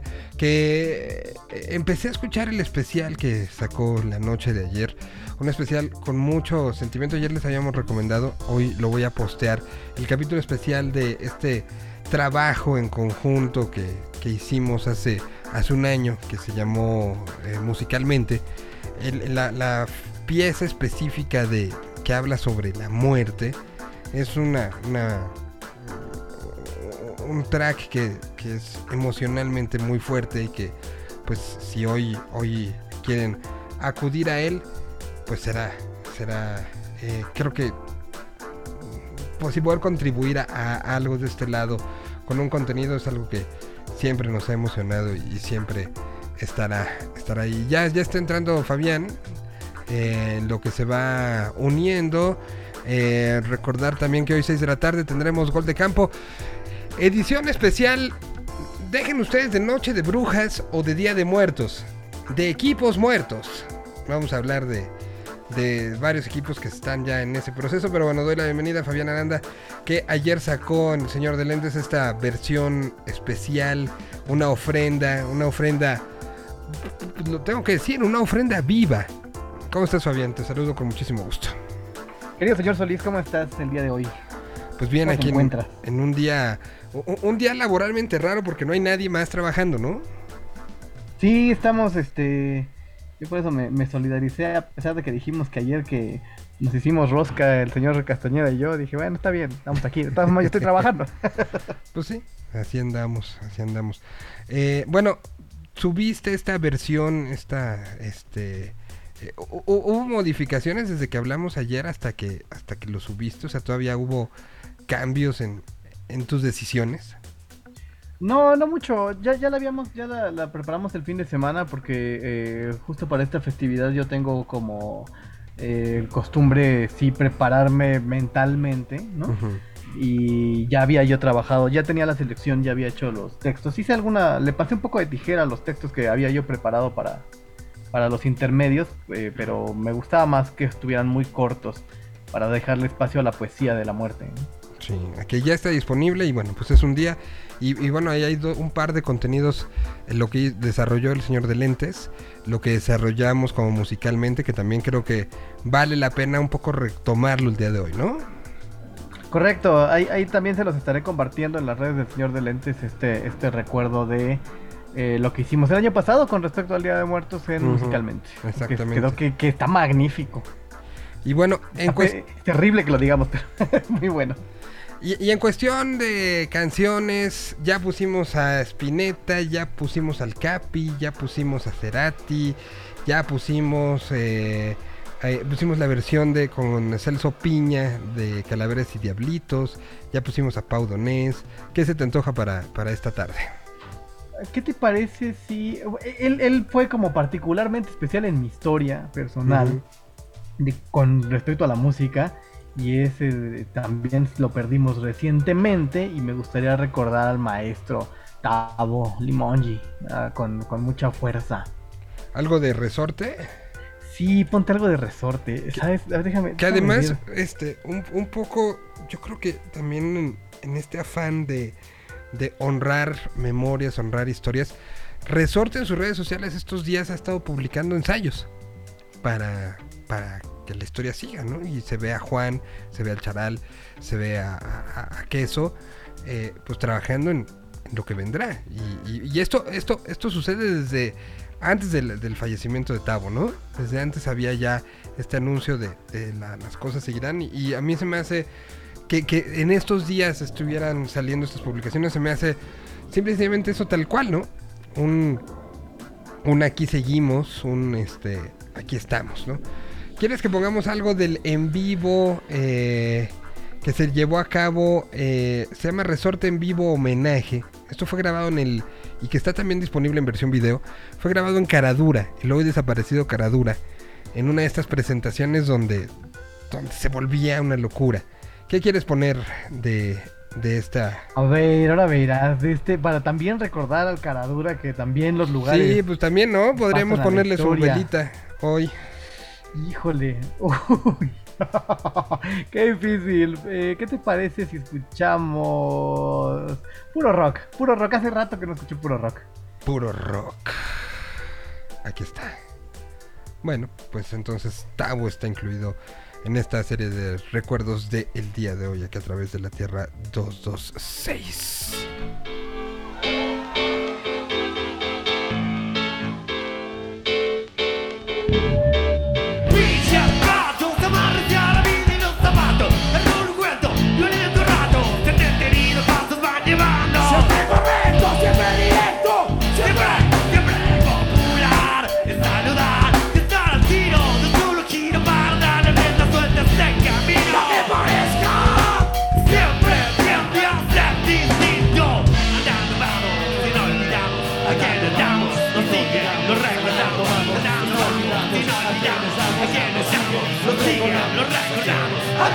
Oh.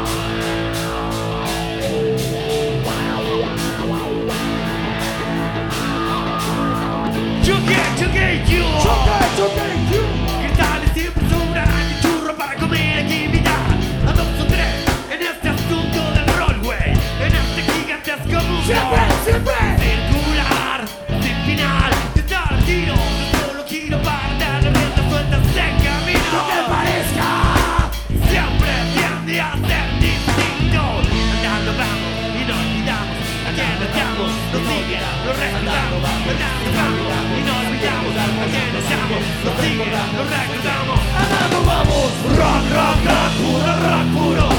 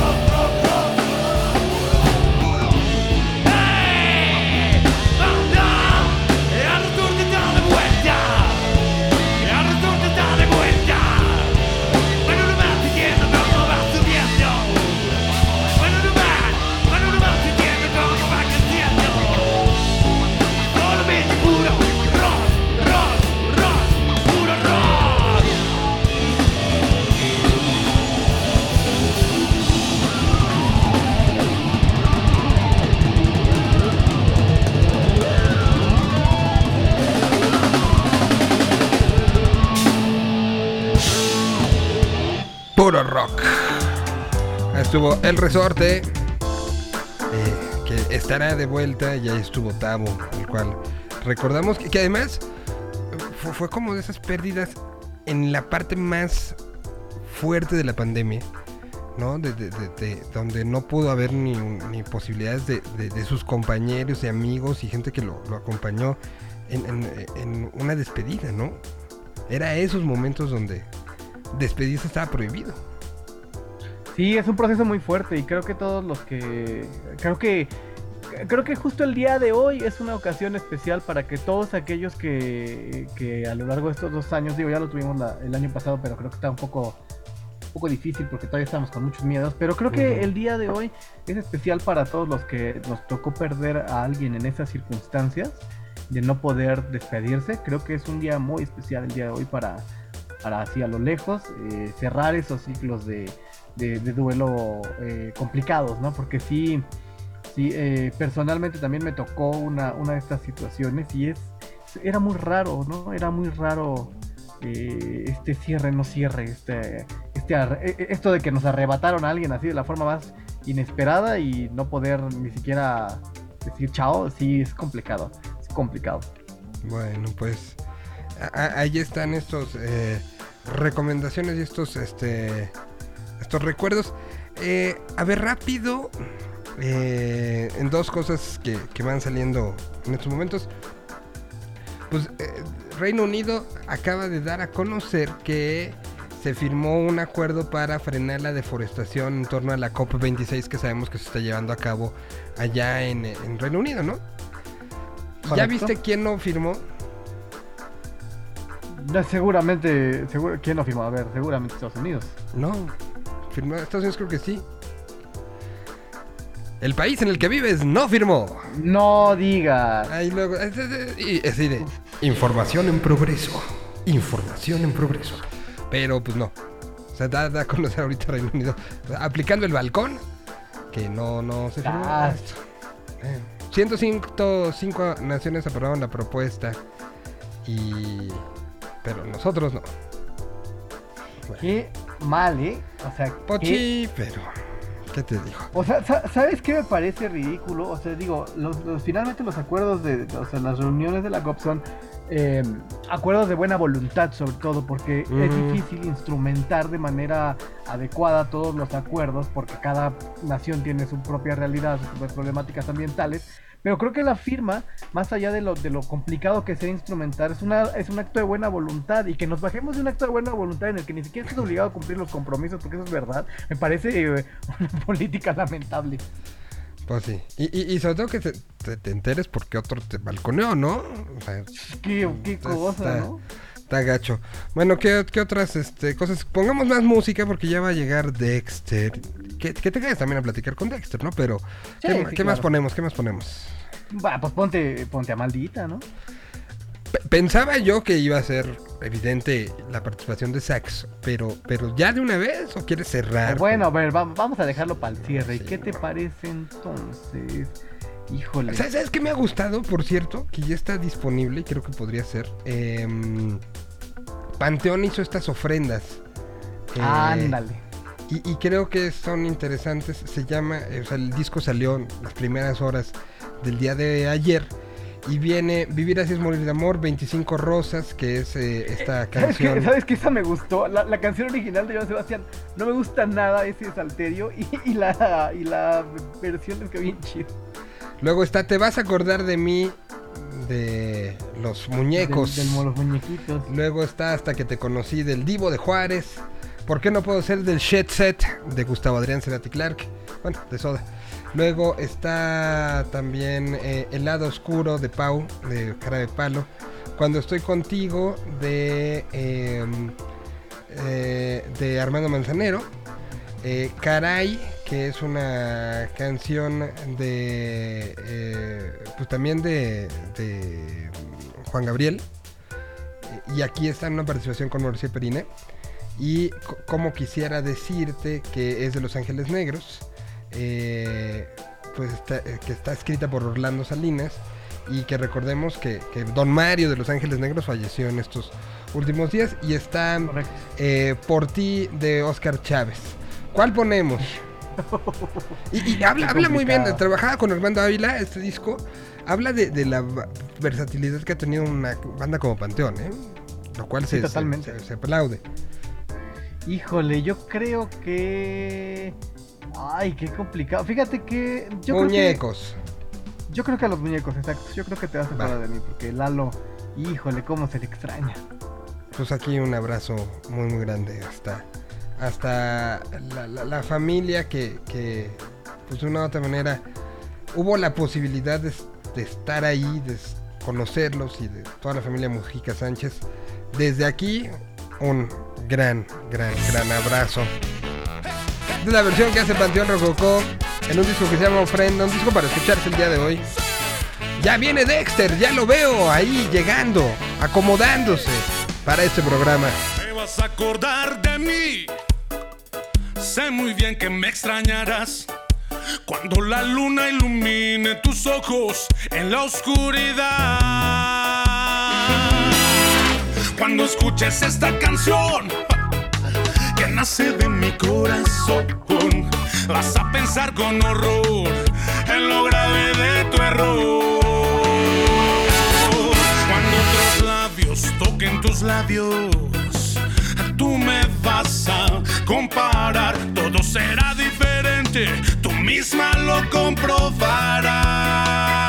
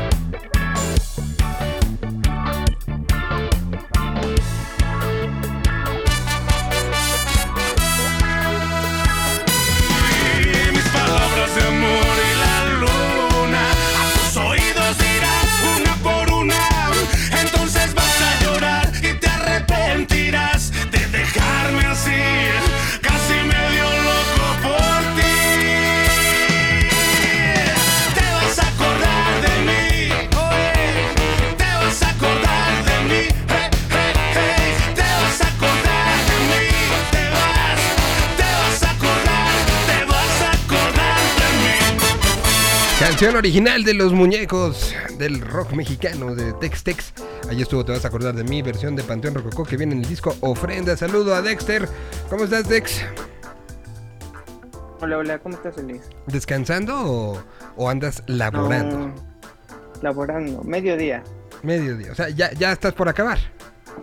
En un par de horas, sí. Bueno, pues semana de varias cosas entre la llegada de Call of Duty Vanguard este próximo día 5, ¿no? Sí, así es. Tenemos un nuevo Call of Duty. Eh, ¿Sigue emocionando a la gente la llegada de Call of Duty? Por tu, por tu forma de decirlo, no. Pero, pero pregunto. O sea, a mí personalmente no me emociona ya. Yo me quedé como en el Modern Warfare 2. Ajá. Creo que todavía hay gente que se emociona, supongo. Por, por algo Activision lo sigue sacando cada año.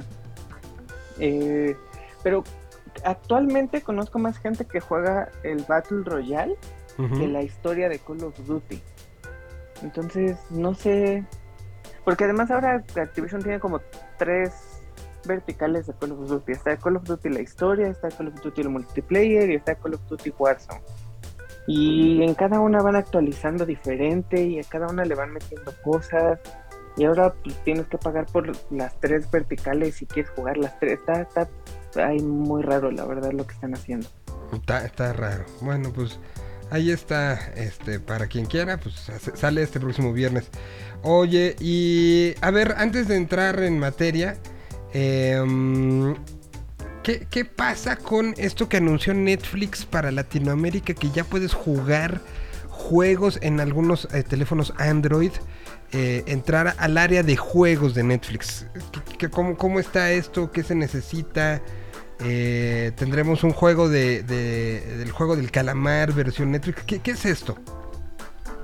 Pues es algo que ya se había rumorado desde hace un buen rato y era que Netflix quería entrarle al mundo de, de los videojuegos. Eh, como que todo era rumores hasta hace un par de horas que ya lo confirmaron, sacaron un par de publicaciones en sus redes sociales anunciando que a partir de mañana se implementa Netflix Juegos en la aplicación móvil. Eh, primero va a estar en Android por todas las libertades que tiene, que no tiene iOS, supongo. Quiero suponer que por eso primero es en Android. Y dicen que más adelante va a haber eh, iOS. ¿Qué es lo que vamos a esperar? Pues no se sabe todavía mucho. Se sabe que va a haber algunos juegos enfocados en sus, en sus series. Y por lo que podemos ver hasta ahorita, no se ve que vayan a ser juegos turbo elaboradísimos. Se ve que van a ser juegos simples de 8 o 16 bits algunos. Y lo que creo que están intentando hacer es lo que en algún momento eh, intentó Nintendo cuando empezó a sacar los juegos de móvil, que era más bien llevar gente de una experiencia a la otra que te interesaras en el jueguito en el celular, del Ujú. jueguito de Stranger Things, para a lo mejor que vieras la serie. O, o ondas de ese, de ese tipo.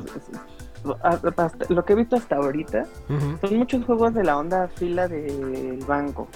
Ok. O juegos cortitos, nada muy elaborado. No es algo en lo que puedas pasarte cuatro horas pegado. Pero pues, habría que esperar a ver qué, cómo va evolucionando la plataforma. Claro.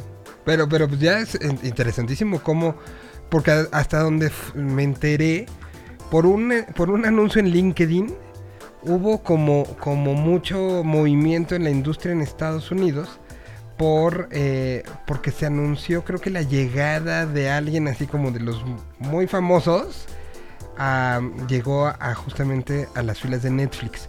¿no? Que, que había salido de algún estudio muy, muy pronunciado. Entonces, esto era como un chisme muy fuerte, como bien decías, pero que se convirtió ya en una, una realidad y en una nueva pues, línea de negocio que pues, Netflix ahorita ha demostrado que pues tontos no son, ¿no?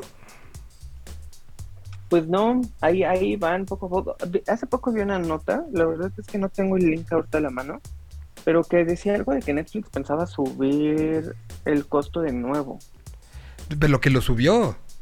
O sea, creo que ya a partir de ayer los costos se incrementaron y creo que como que no le avisaron a nadie y había muchas quejas, yo veía, de, gente que, decía que, pues ahora sí que no me avisaron para yo tomar la decisión, ¿no? Como, cuando uno se queja de, me llegó el, eh, me llegó el, agua este tanto y ya tengo que pagar y no pude ni siquiera medirlo. Así así parece que es el tema con Netflix en estos días.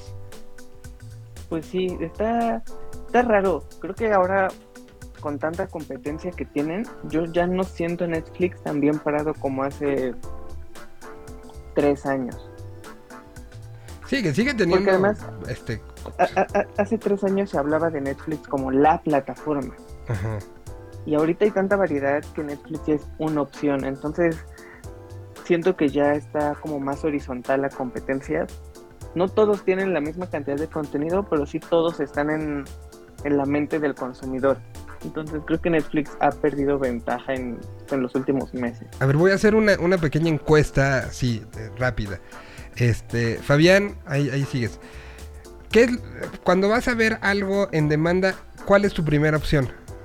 O sea, ¿qué es lo primero que abres ya, para buscar? Ya en mi, en mi, por el tipo de, de persona que soy, y eso quiere decir que, eh, porque se- supero cierta franja de edad, ya Netflix ya no es mi primera opción, ¿no? Mi ¿Cuál primera es? opción, Prime. Prime. La tuya Prime porque tiene los, los canales de, lo- de las compañías viejas y tiene mucho contenido de otras épocas. Eh, la tuya Dex. Pues tengo que confesar que últimamente estoy más enfocado en HBO, por ejemplo. Ajá, a mí me pasa También, lo mismo. también. hay- hay- hay- o sea, toda la parte, digo, yo soy muy fanático de, lo- de las series animadas, de los dibujos animados, entonces, por ejemplo, toda la parte de cartoon que está en, en HBO Max, Mm, cierto. Ujú. me, me- me convence mucho eh, y la, la parte de las películas.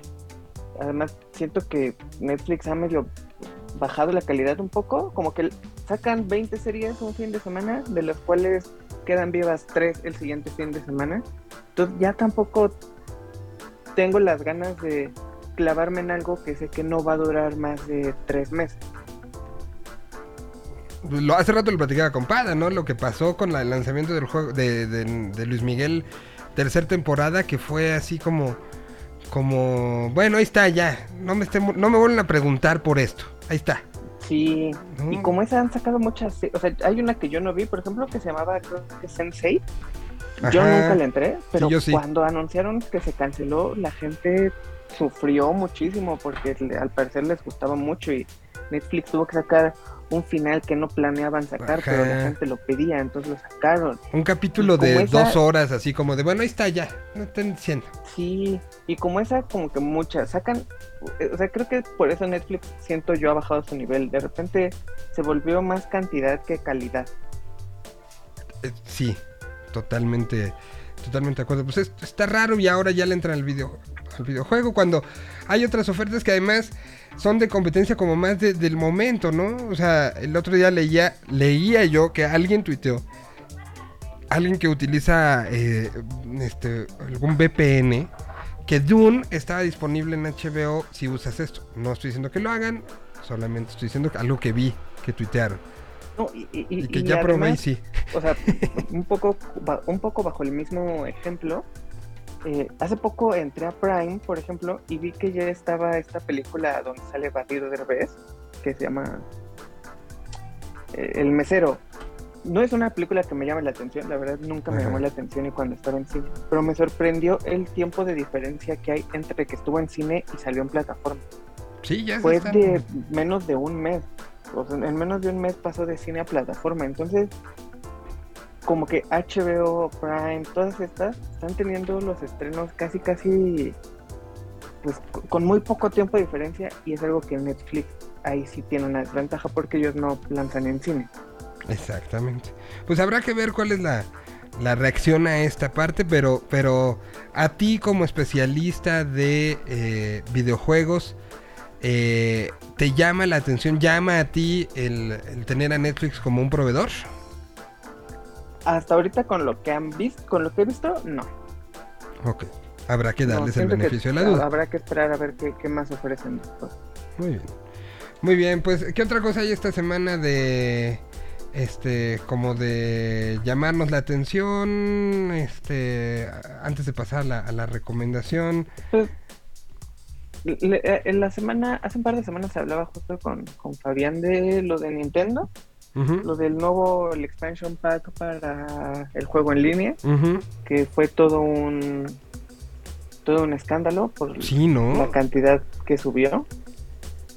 Eh, ah, ya lo pueden encontrar en 1800 pesos el año. Es- es- pero a ver, eso Y- lo que no me quedó claro es, son 1800 pesos el año que ya te incluye la suscripción a, a Nintendo Online, o sea, la, la parte online, o es además de los casi mil pesos que tenías que pagar por la suscripción online. No, son 1800 que te incluyen ya el, el online. Las dos cosas, ok. eh, Lo, lo que tenía como el paquete anterior, que era el online, los juegos de NES los juegos de SNES. Ajá. Y algunas otras cositas como el Tetris 99 y Pac-Man 99. Ujú. Entonces, como que pagabas una cantidad, por eso no recuerdo bien cuánto, pero si upgradeas el paquete a 1800, te incluye eso más eh, los juegos de 64, los juegos de, me parece que es Sega Saturn y un par de otros juegos ahí. Hay, hay un Animal Crossing, hay como una expansión que se trata de, de diseño de interiores. Entonces, es como ese extra por 1800 al año.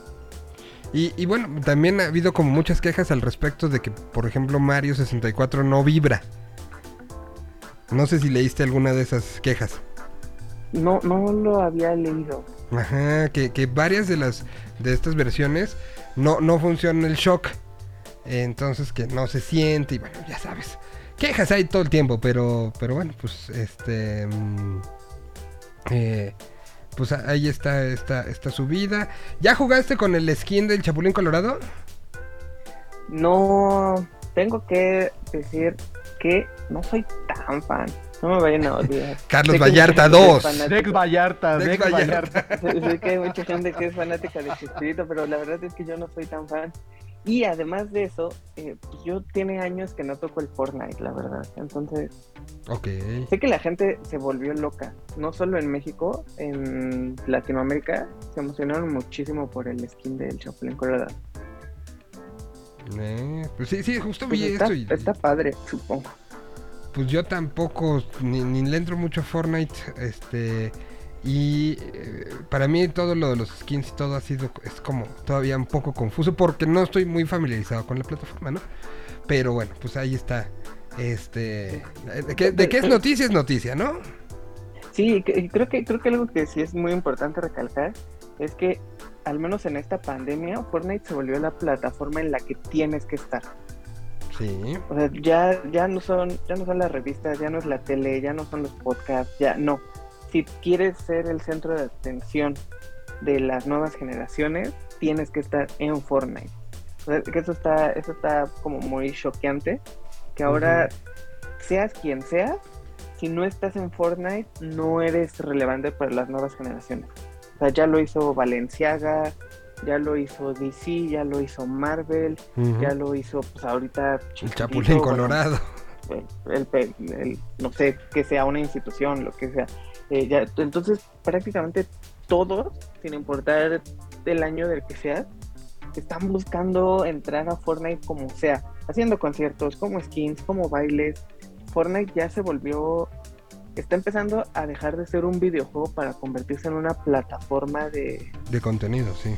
pues, de, Ahora- de contenido, ajá. A, a ver, ya- ya es un día como relajado. pues, este, eh, por, por la misma velocidad podemos cambiarlo. Eh, Quiero saber tu opinión sobre Meta y sobre eh, eh, justamente esta vinculación. Un poco leía un, un artículo que el día de, del anuncio del cambio de la compañía y todo lo que esto implicaba. Que, justo como que aceleró las cosas y, los planes eh, que suenan, lo hacen sonar como si fuera este enemigo de James Bond pero, pero los planes de Zuckerberg, el, todo el tema de, de Meta, de anunciarlo como se anunció, un poco basado en lo que tanto Fortnite como, como propio Roblox estaban llamando de atención en las nuevas generaciones. Quiero tu opinión un poco de, de- de todo este, porque al final es un- también una plataforma y es un mundo lo que está proponiendo, lo que está proponiendo eh, Zuckerberg, ¿no? Sí, completamente. Y, o sea, a mí me. Si no fuera porque él lo está proponiendo, me emocionaría muchísimo. me preocupa Zuckerberg como persona, porque, o sea, ya tenemos claro que a él la privacidad y todo lo que tiene que ver con un ser independiente no le interesa en lo más mínimo. Él busca hacer como este mundo en el que todos son Facebook, o todos son Meta, como sea que se llame ahora pero creo que es un paso natural que iba a tener el Internet. O sea, desde hace ya muchos años estamos viendo cómo el Internet ha evolucionado de una manera veloz, donde el entretenimiento, hace poco hablaba con una amiga, por ejemplo, de cuando existía Second Life, que Uy, era como este meta en sus años de bebé, de recién nacido. Al final era crearte otra vida dentro de una plataforma. Y yo, yo recuerdo que tenía amigos que en serio se clavaban en Second Life y tenían sus amigos ahí, sus novios ahí. y se metían como puntualmente para tener esa otra vida dentro de su vida. Entonces creo que es algo que siempre, bueno, no siempre, pero ya tiene muchos años existiendo. El paso natural de tanto de Facebook como de las compañías actuales de tecnología, pues es innovar y creo que ya la manera de innovar es que seamos parte de ese internet. Bueno, pero, pero sí, totalmente de acuerdo. Pero las compañías como, como estas, y, le ha pasado a Fortnite, y le ha pasado a, a Microsoft, le ha pasado a Sony, le pasa a Nintendo. Todo esto es una, una utopía maravillosa, pero que llegas a lugares como México, donde el Internet, pues no, no jala. ¿no? O sea, y, y- y, pues muchos de estos planes se echan para atrás, ¿no? O sea, la dominación mundial la podría impedir los malos servicios de Internet. Bendito sea Dios. El, el- el tercer mundo podría ser la revolución a esto. Sí, Sí, claro. Sí, no, porque ellos dan por hecho muchas cosas. Vi el, el lanzamiento y me, me tocó la semana que, que justo estuvo Fabián cubriendo. eh, eh, eh, en un Best Buy que sí siguen existiendo y que siguen estando este un poco en, en el, en el ojo de. Vi el lanzamiento de esta nueva tableta para videollamadas de Facebook. Sí, sí ubican que sacaron esto, esto Facebook y que te lo vendían como no te metas ya en problemas, ponen un punto y como trae esta situación de reconocimiento y de que te va adecuando a donde estés y te vas entrando y que si entra alguien más en escena abre la toma y que son tres cámaras funcionando con inteligencia artificial, te lo vendían como ya no te tienes tú que preocupar por activar un zoom, activar un este un algo y, er- y después vi que era parte del plan de, de- o sea, cuando se presentó Meta vinieron con se veía como como el racional de sacado esto, sacó la nueva versión de Oculus y ya después fue la transformación de Meta, o sea, sí hay un plan detrás sumamente para algunos preocupante, ¿no? Sa- sa- ¿Sabes que hay una cosa que a mí me, me- me llamó la atención del lanzamiento, Miguel? Y es justo que está, es un lanzamiento que, que más allá de proponer una nueva forma de consumo del Internet o una nueva lógica de la, de, de la diseminación de contenidos, lo que propone es como, es, es un, eh, vamos a poner muy, muy ñoño este, económico, está, está proponiendo un bien de sistema. Es decir, no es como cuando cambiamos los, CDs o los acetatos por, por este, perdón, los acetatos por CDs, ¿no? Este, ya, o sea, tenías que comprar todo el equipo para poder volver a escuchar lo mismo, que era música. Me está, me, me parece que hay una, o sea, no es tan revolucionario, porque justo en la, en la presentación lo que leía es que básicamente los dos problemas graves que tiene Facebook eh, ho- hoy, actualmente, que es el problema de la privacidad que decía Dex y el problema de la sobresaturación de anuncios, son dos de las cosas ancla, de las cosas clave de Meta, no lo va a cambiar. No lo va a cambiar y nos está proponiendo solamente un consumo de empaque, una, una plataforma anclada en hardware y no en una lógica nueva de, ni de diseminación de contenidos ni de usos sociales interesantes para, la, para los propios contenidos. Es raro, es raro. A mí no me emocionó tanto ya cuando lo vi porque obviamente sí me emocionaba que por fin las cosas que Facebook tenía de mal se corrigieran y cuando vi a detalle dije, es lo mismo, solo que con un nuevo empaque, es- es solo que me quieres vender hardware. Oye, ¿y cómo, cómo reaccionó el mundo del, del videojuego ante esto? O sea, como ya estamos listos para desarrollar para, para esas, esas bases. De hecho, todavía no, y creo que esa es la única parte que a mí me emociona mucho de, Meta, que Zuckerberg está muy enfocado en realidad aumentada y en realidad virtual. Y creo que eso, ese par de tecnologías son cosas que han avanzado, pero a diferencia de todo lo demás, eh, han avanzado muy lento. Eh, tenemos juegos de realidad eh, virtual, tenemos muchas empresas haciendo estos, estos como lentes para hacerlo, pero siento que ha ido avanzando muy lento y la realidad aumentada también. O sea, como que Apple apenas está buscando cómo implementarla en sus teléfonos. Sí, Por parte sí. de Samsung y todo esto, sí hay una implementación, pero tampoco es lo que les interesa que hagan los teléfonos realmente. Entonces, creo que esa parte es la que puede eh, avanzar de una manera muchísimo más rápida. Los videojuegos al final no se... eh, probablemente ni siquiera se inmutan por esto porque hasta ahorita lo que ha presentado Meta no es parte de algo que vaya con, o sea, que se vuelva una competencia directa de los videojuegos. Él está buscando, o bueno, Meta está buscando crear como este mundo alterno en donde vas a poder hacer todo lo que ya haces en internet, pero siendo parte del contenido. Y los videojuegos todavía están como en un- una burbujita aparte. Que creo que cuando Zuckerberg oficialmente decía entrar al mundo de los videojuegos, ahí sí ya. O sea, ahí vamos a tener Ready Player One, ¿no? Pues es que creo, creo que ya estamos en Ready Player One. O sea, estamos ya empezando. O sea, Yo, yo- En serio, a, a- a veces, a veces veo, veo como, porque les digo, casi no lo juego, pero a veces veo videos de Fortnite o veo los trailers por, por cosas como de, pues porque me gustan los videojuegos, me gusta ver trailers, Ujú. y a veces veo los trailers de inicio de temporada de Fortnite, y cada que veo un trailer de inicio de temporada para mí es, esto ya es Ready Player One. O sea, estoy viendo a Rick Sánchez de Rick and Morty, conviviendo con Deadpool, conviviendo con Sí, sí. el Chapulín Colorado, conviviendo con Cable de Marvel, conviviendo con el Joker de, de Batman Who, Lo- Who Laughs de, de DC. Entonces, pues para mí ya estamos en un Ready Player One. Todavía no sentimos en nuestra piel con un trajecito cómo nos, nos tocan otros seres, pero creo que ya estamos ahí y Pero, Tal vez pero toque- seguramente, eso va a llegar de lado de los videojuegos, ¿no? Porque a mí me parece que los desarrolladores van como, están como 100 años adelante de, de- o sea, si comparas lo que pasa en redes o en, o en, o en los sistemas tradicionales de, de contenidos en internet, o sea, los videojuegos ya pasaron por ahí hace un montón de tiempo, ¿no? Es, es la nueva vanguardia. Pues, Pues sí. o sea, eh, sí, creo que a mí yo estoy muy sorprendido de que Fortnite en serio sea la punta de lanza de todo lo que está, de cómo, de cómo convertir un videojuego en una plataforma de contenido y de consumo. E- Esa parte a mí me sorprende mucho. Yo solo Un espero. videojuego que no esperábamos que llegara a ese nivel está ahorita imparable. do- dominando todo, ¿no? De, de una u otra manera, marcando, como bien decías, para ser alguien para ciertas generaciones ya, tienes que estar ahí, eh, ser parte de ahí.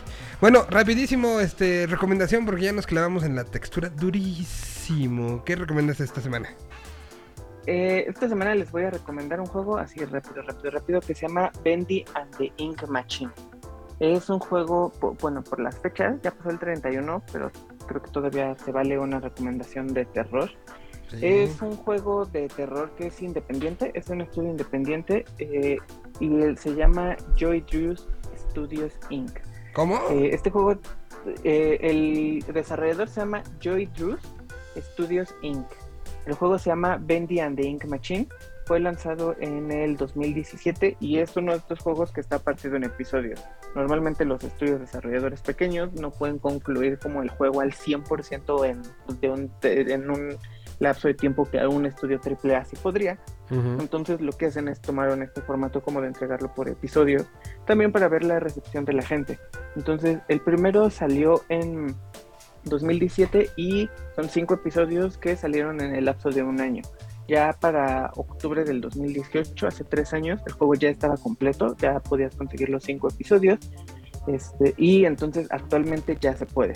Una de las ventajas de eso es que, bueno, está disponible en muchísimos sistemas, es un juego third party, está disponible para Xbox, está disponible para Play, para Switch, hasta para iOS y para Android. Eh, básicamente el juego es un juego eh, de época un poco, el juego está ambientado en, en 1930 y tienes, eh, tomas el papel de un, de un animador, un animador que está jubilado y que regresa a, a su a el estudio de animación para el que trabajaba.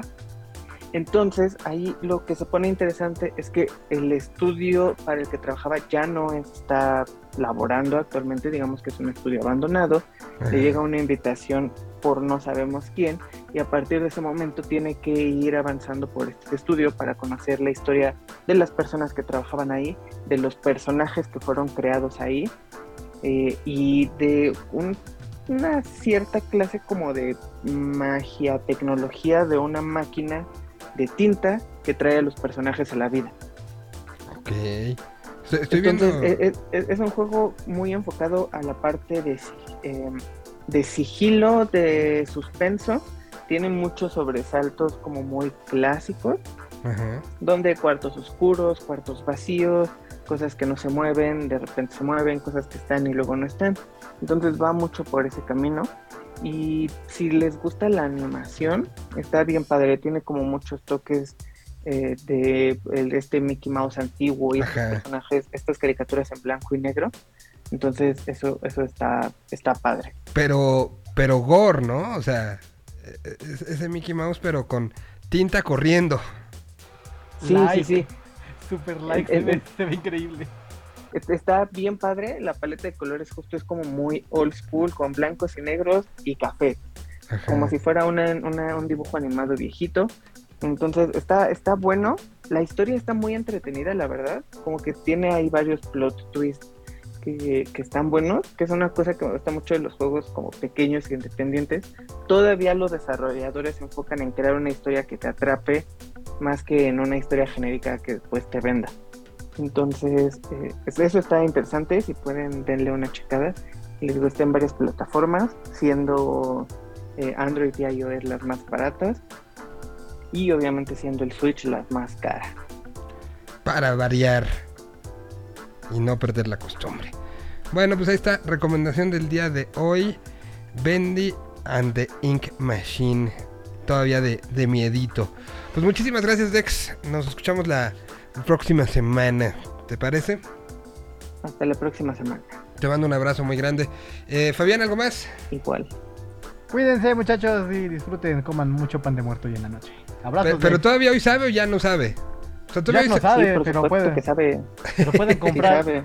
Pero pueden comprar uno en el, este, digo, no el de la mesa. Si ya el de la mesa no les supo y no les dijo nada, pues créanme que hay un montón de panaderías que van a dejar ahí. Y, ¿Hasta- cuándo? el- el de- oye, Dex, Dex hizo una recomendación en Twitter que ya, ya probé y sí está muy, muy buena. El, pan de muerto relleno de la Suiza. Oh, Uy, God, no, es ese, es uno de los Oh históricos, God, ¿no? Qué cosa. A, a ver, llevamos con pan de muerto desde julio, creo. ¿Hasta cuándo se vale? Pues Los, los puristas dicen que hasta hoy, pero yo creo que una, una, una semanita más para que, sa- que saquen el stock de las panaderías está chido. Sí, justo. Yo creo que esta semana sacan todo el stock y estoy casi seguro que el domingo que entra ya tenemos rosca de reyes. Sí, seguro. Sí, ya, ya ayer este, centros comerciales ya estaban poniendo Navidad. Bueno, Es que, ¿sabes qué? Tenemos un hueco ahí que, que, que debería ocupar el fruitcake, pero nadie le gusta. Entonces El fruitcake es horrible. La rosca se adelanta. es horrible el fruitcake. No, no, no. Ya sé, ya sé, a casi nadie le gusta. Nadie, nadie. Bueno, platicaremos de esto y más en los siguientes episodios de este programa. Muchísimas gracias. Eh, nos escuchamos el día de mañana y evidentemente pues, teníamos que completar nuestra ofrenda, ¿no? Tengan una excelente tarde. Nos escuchamos el día de mañana.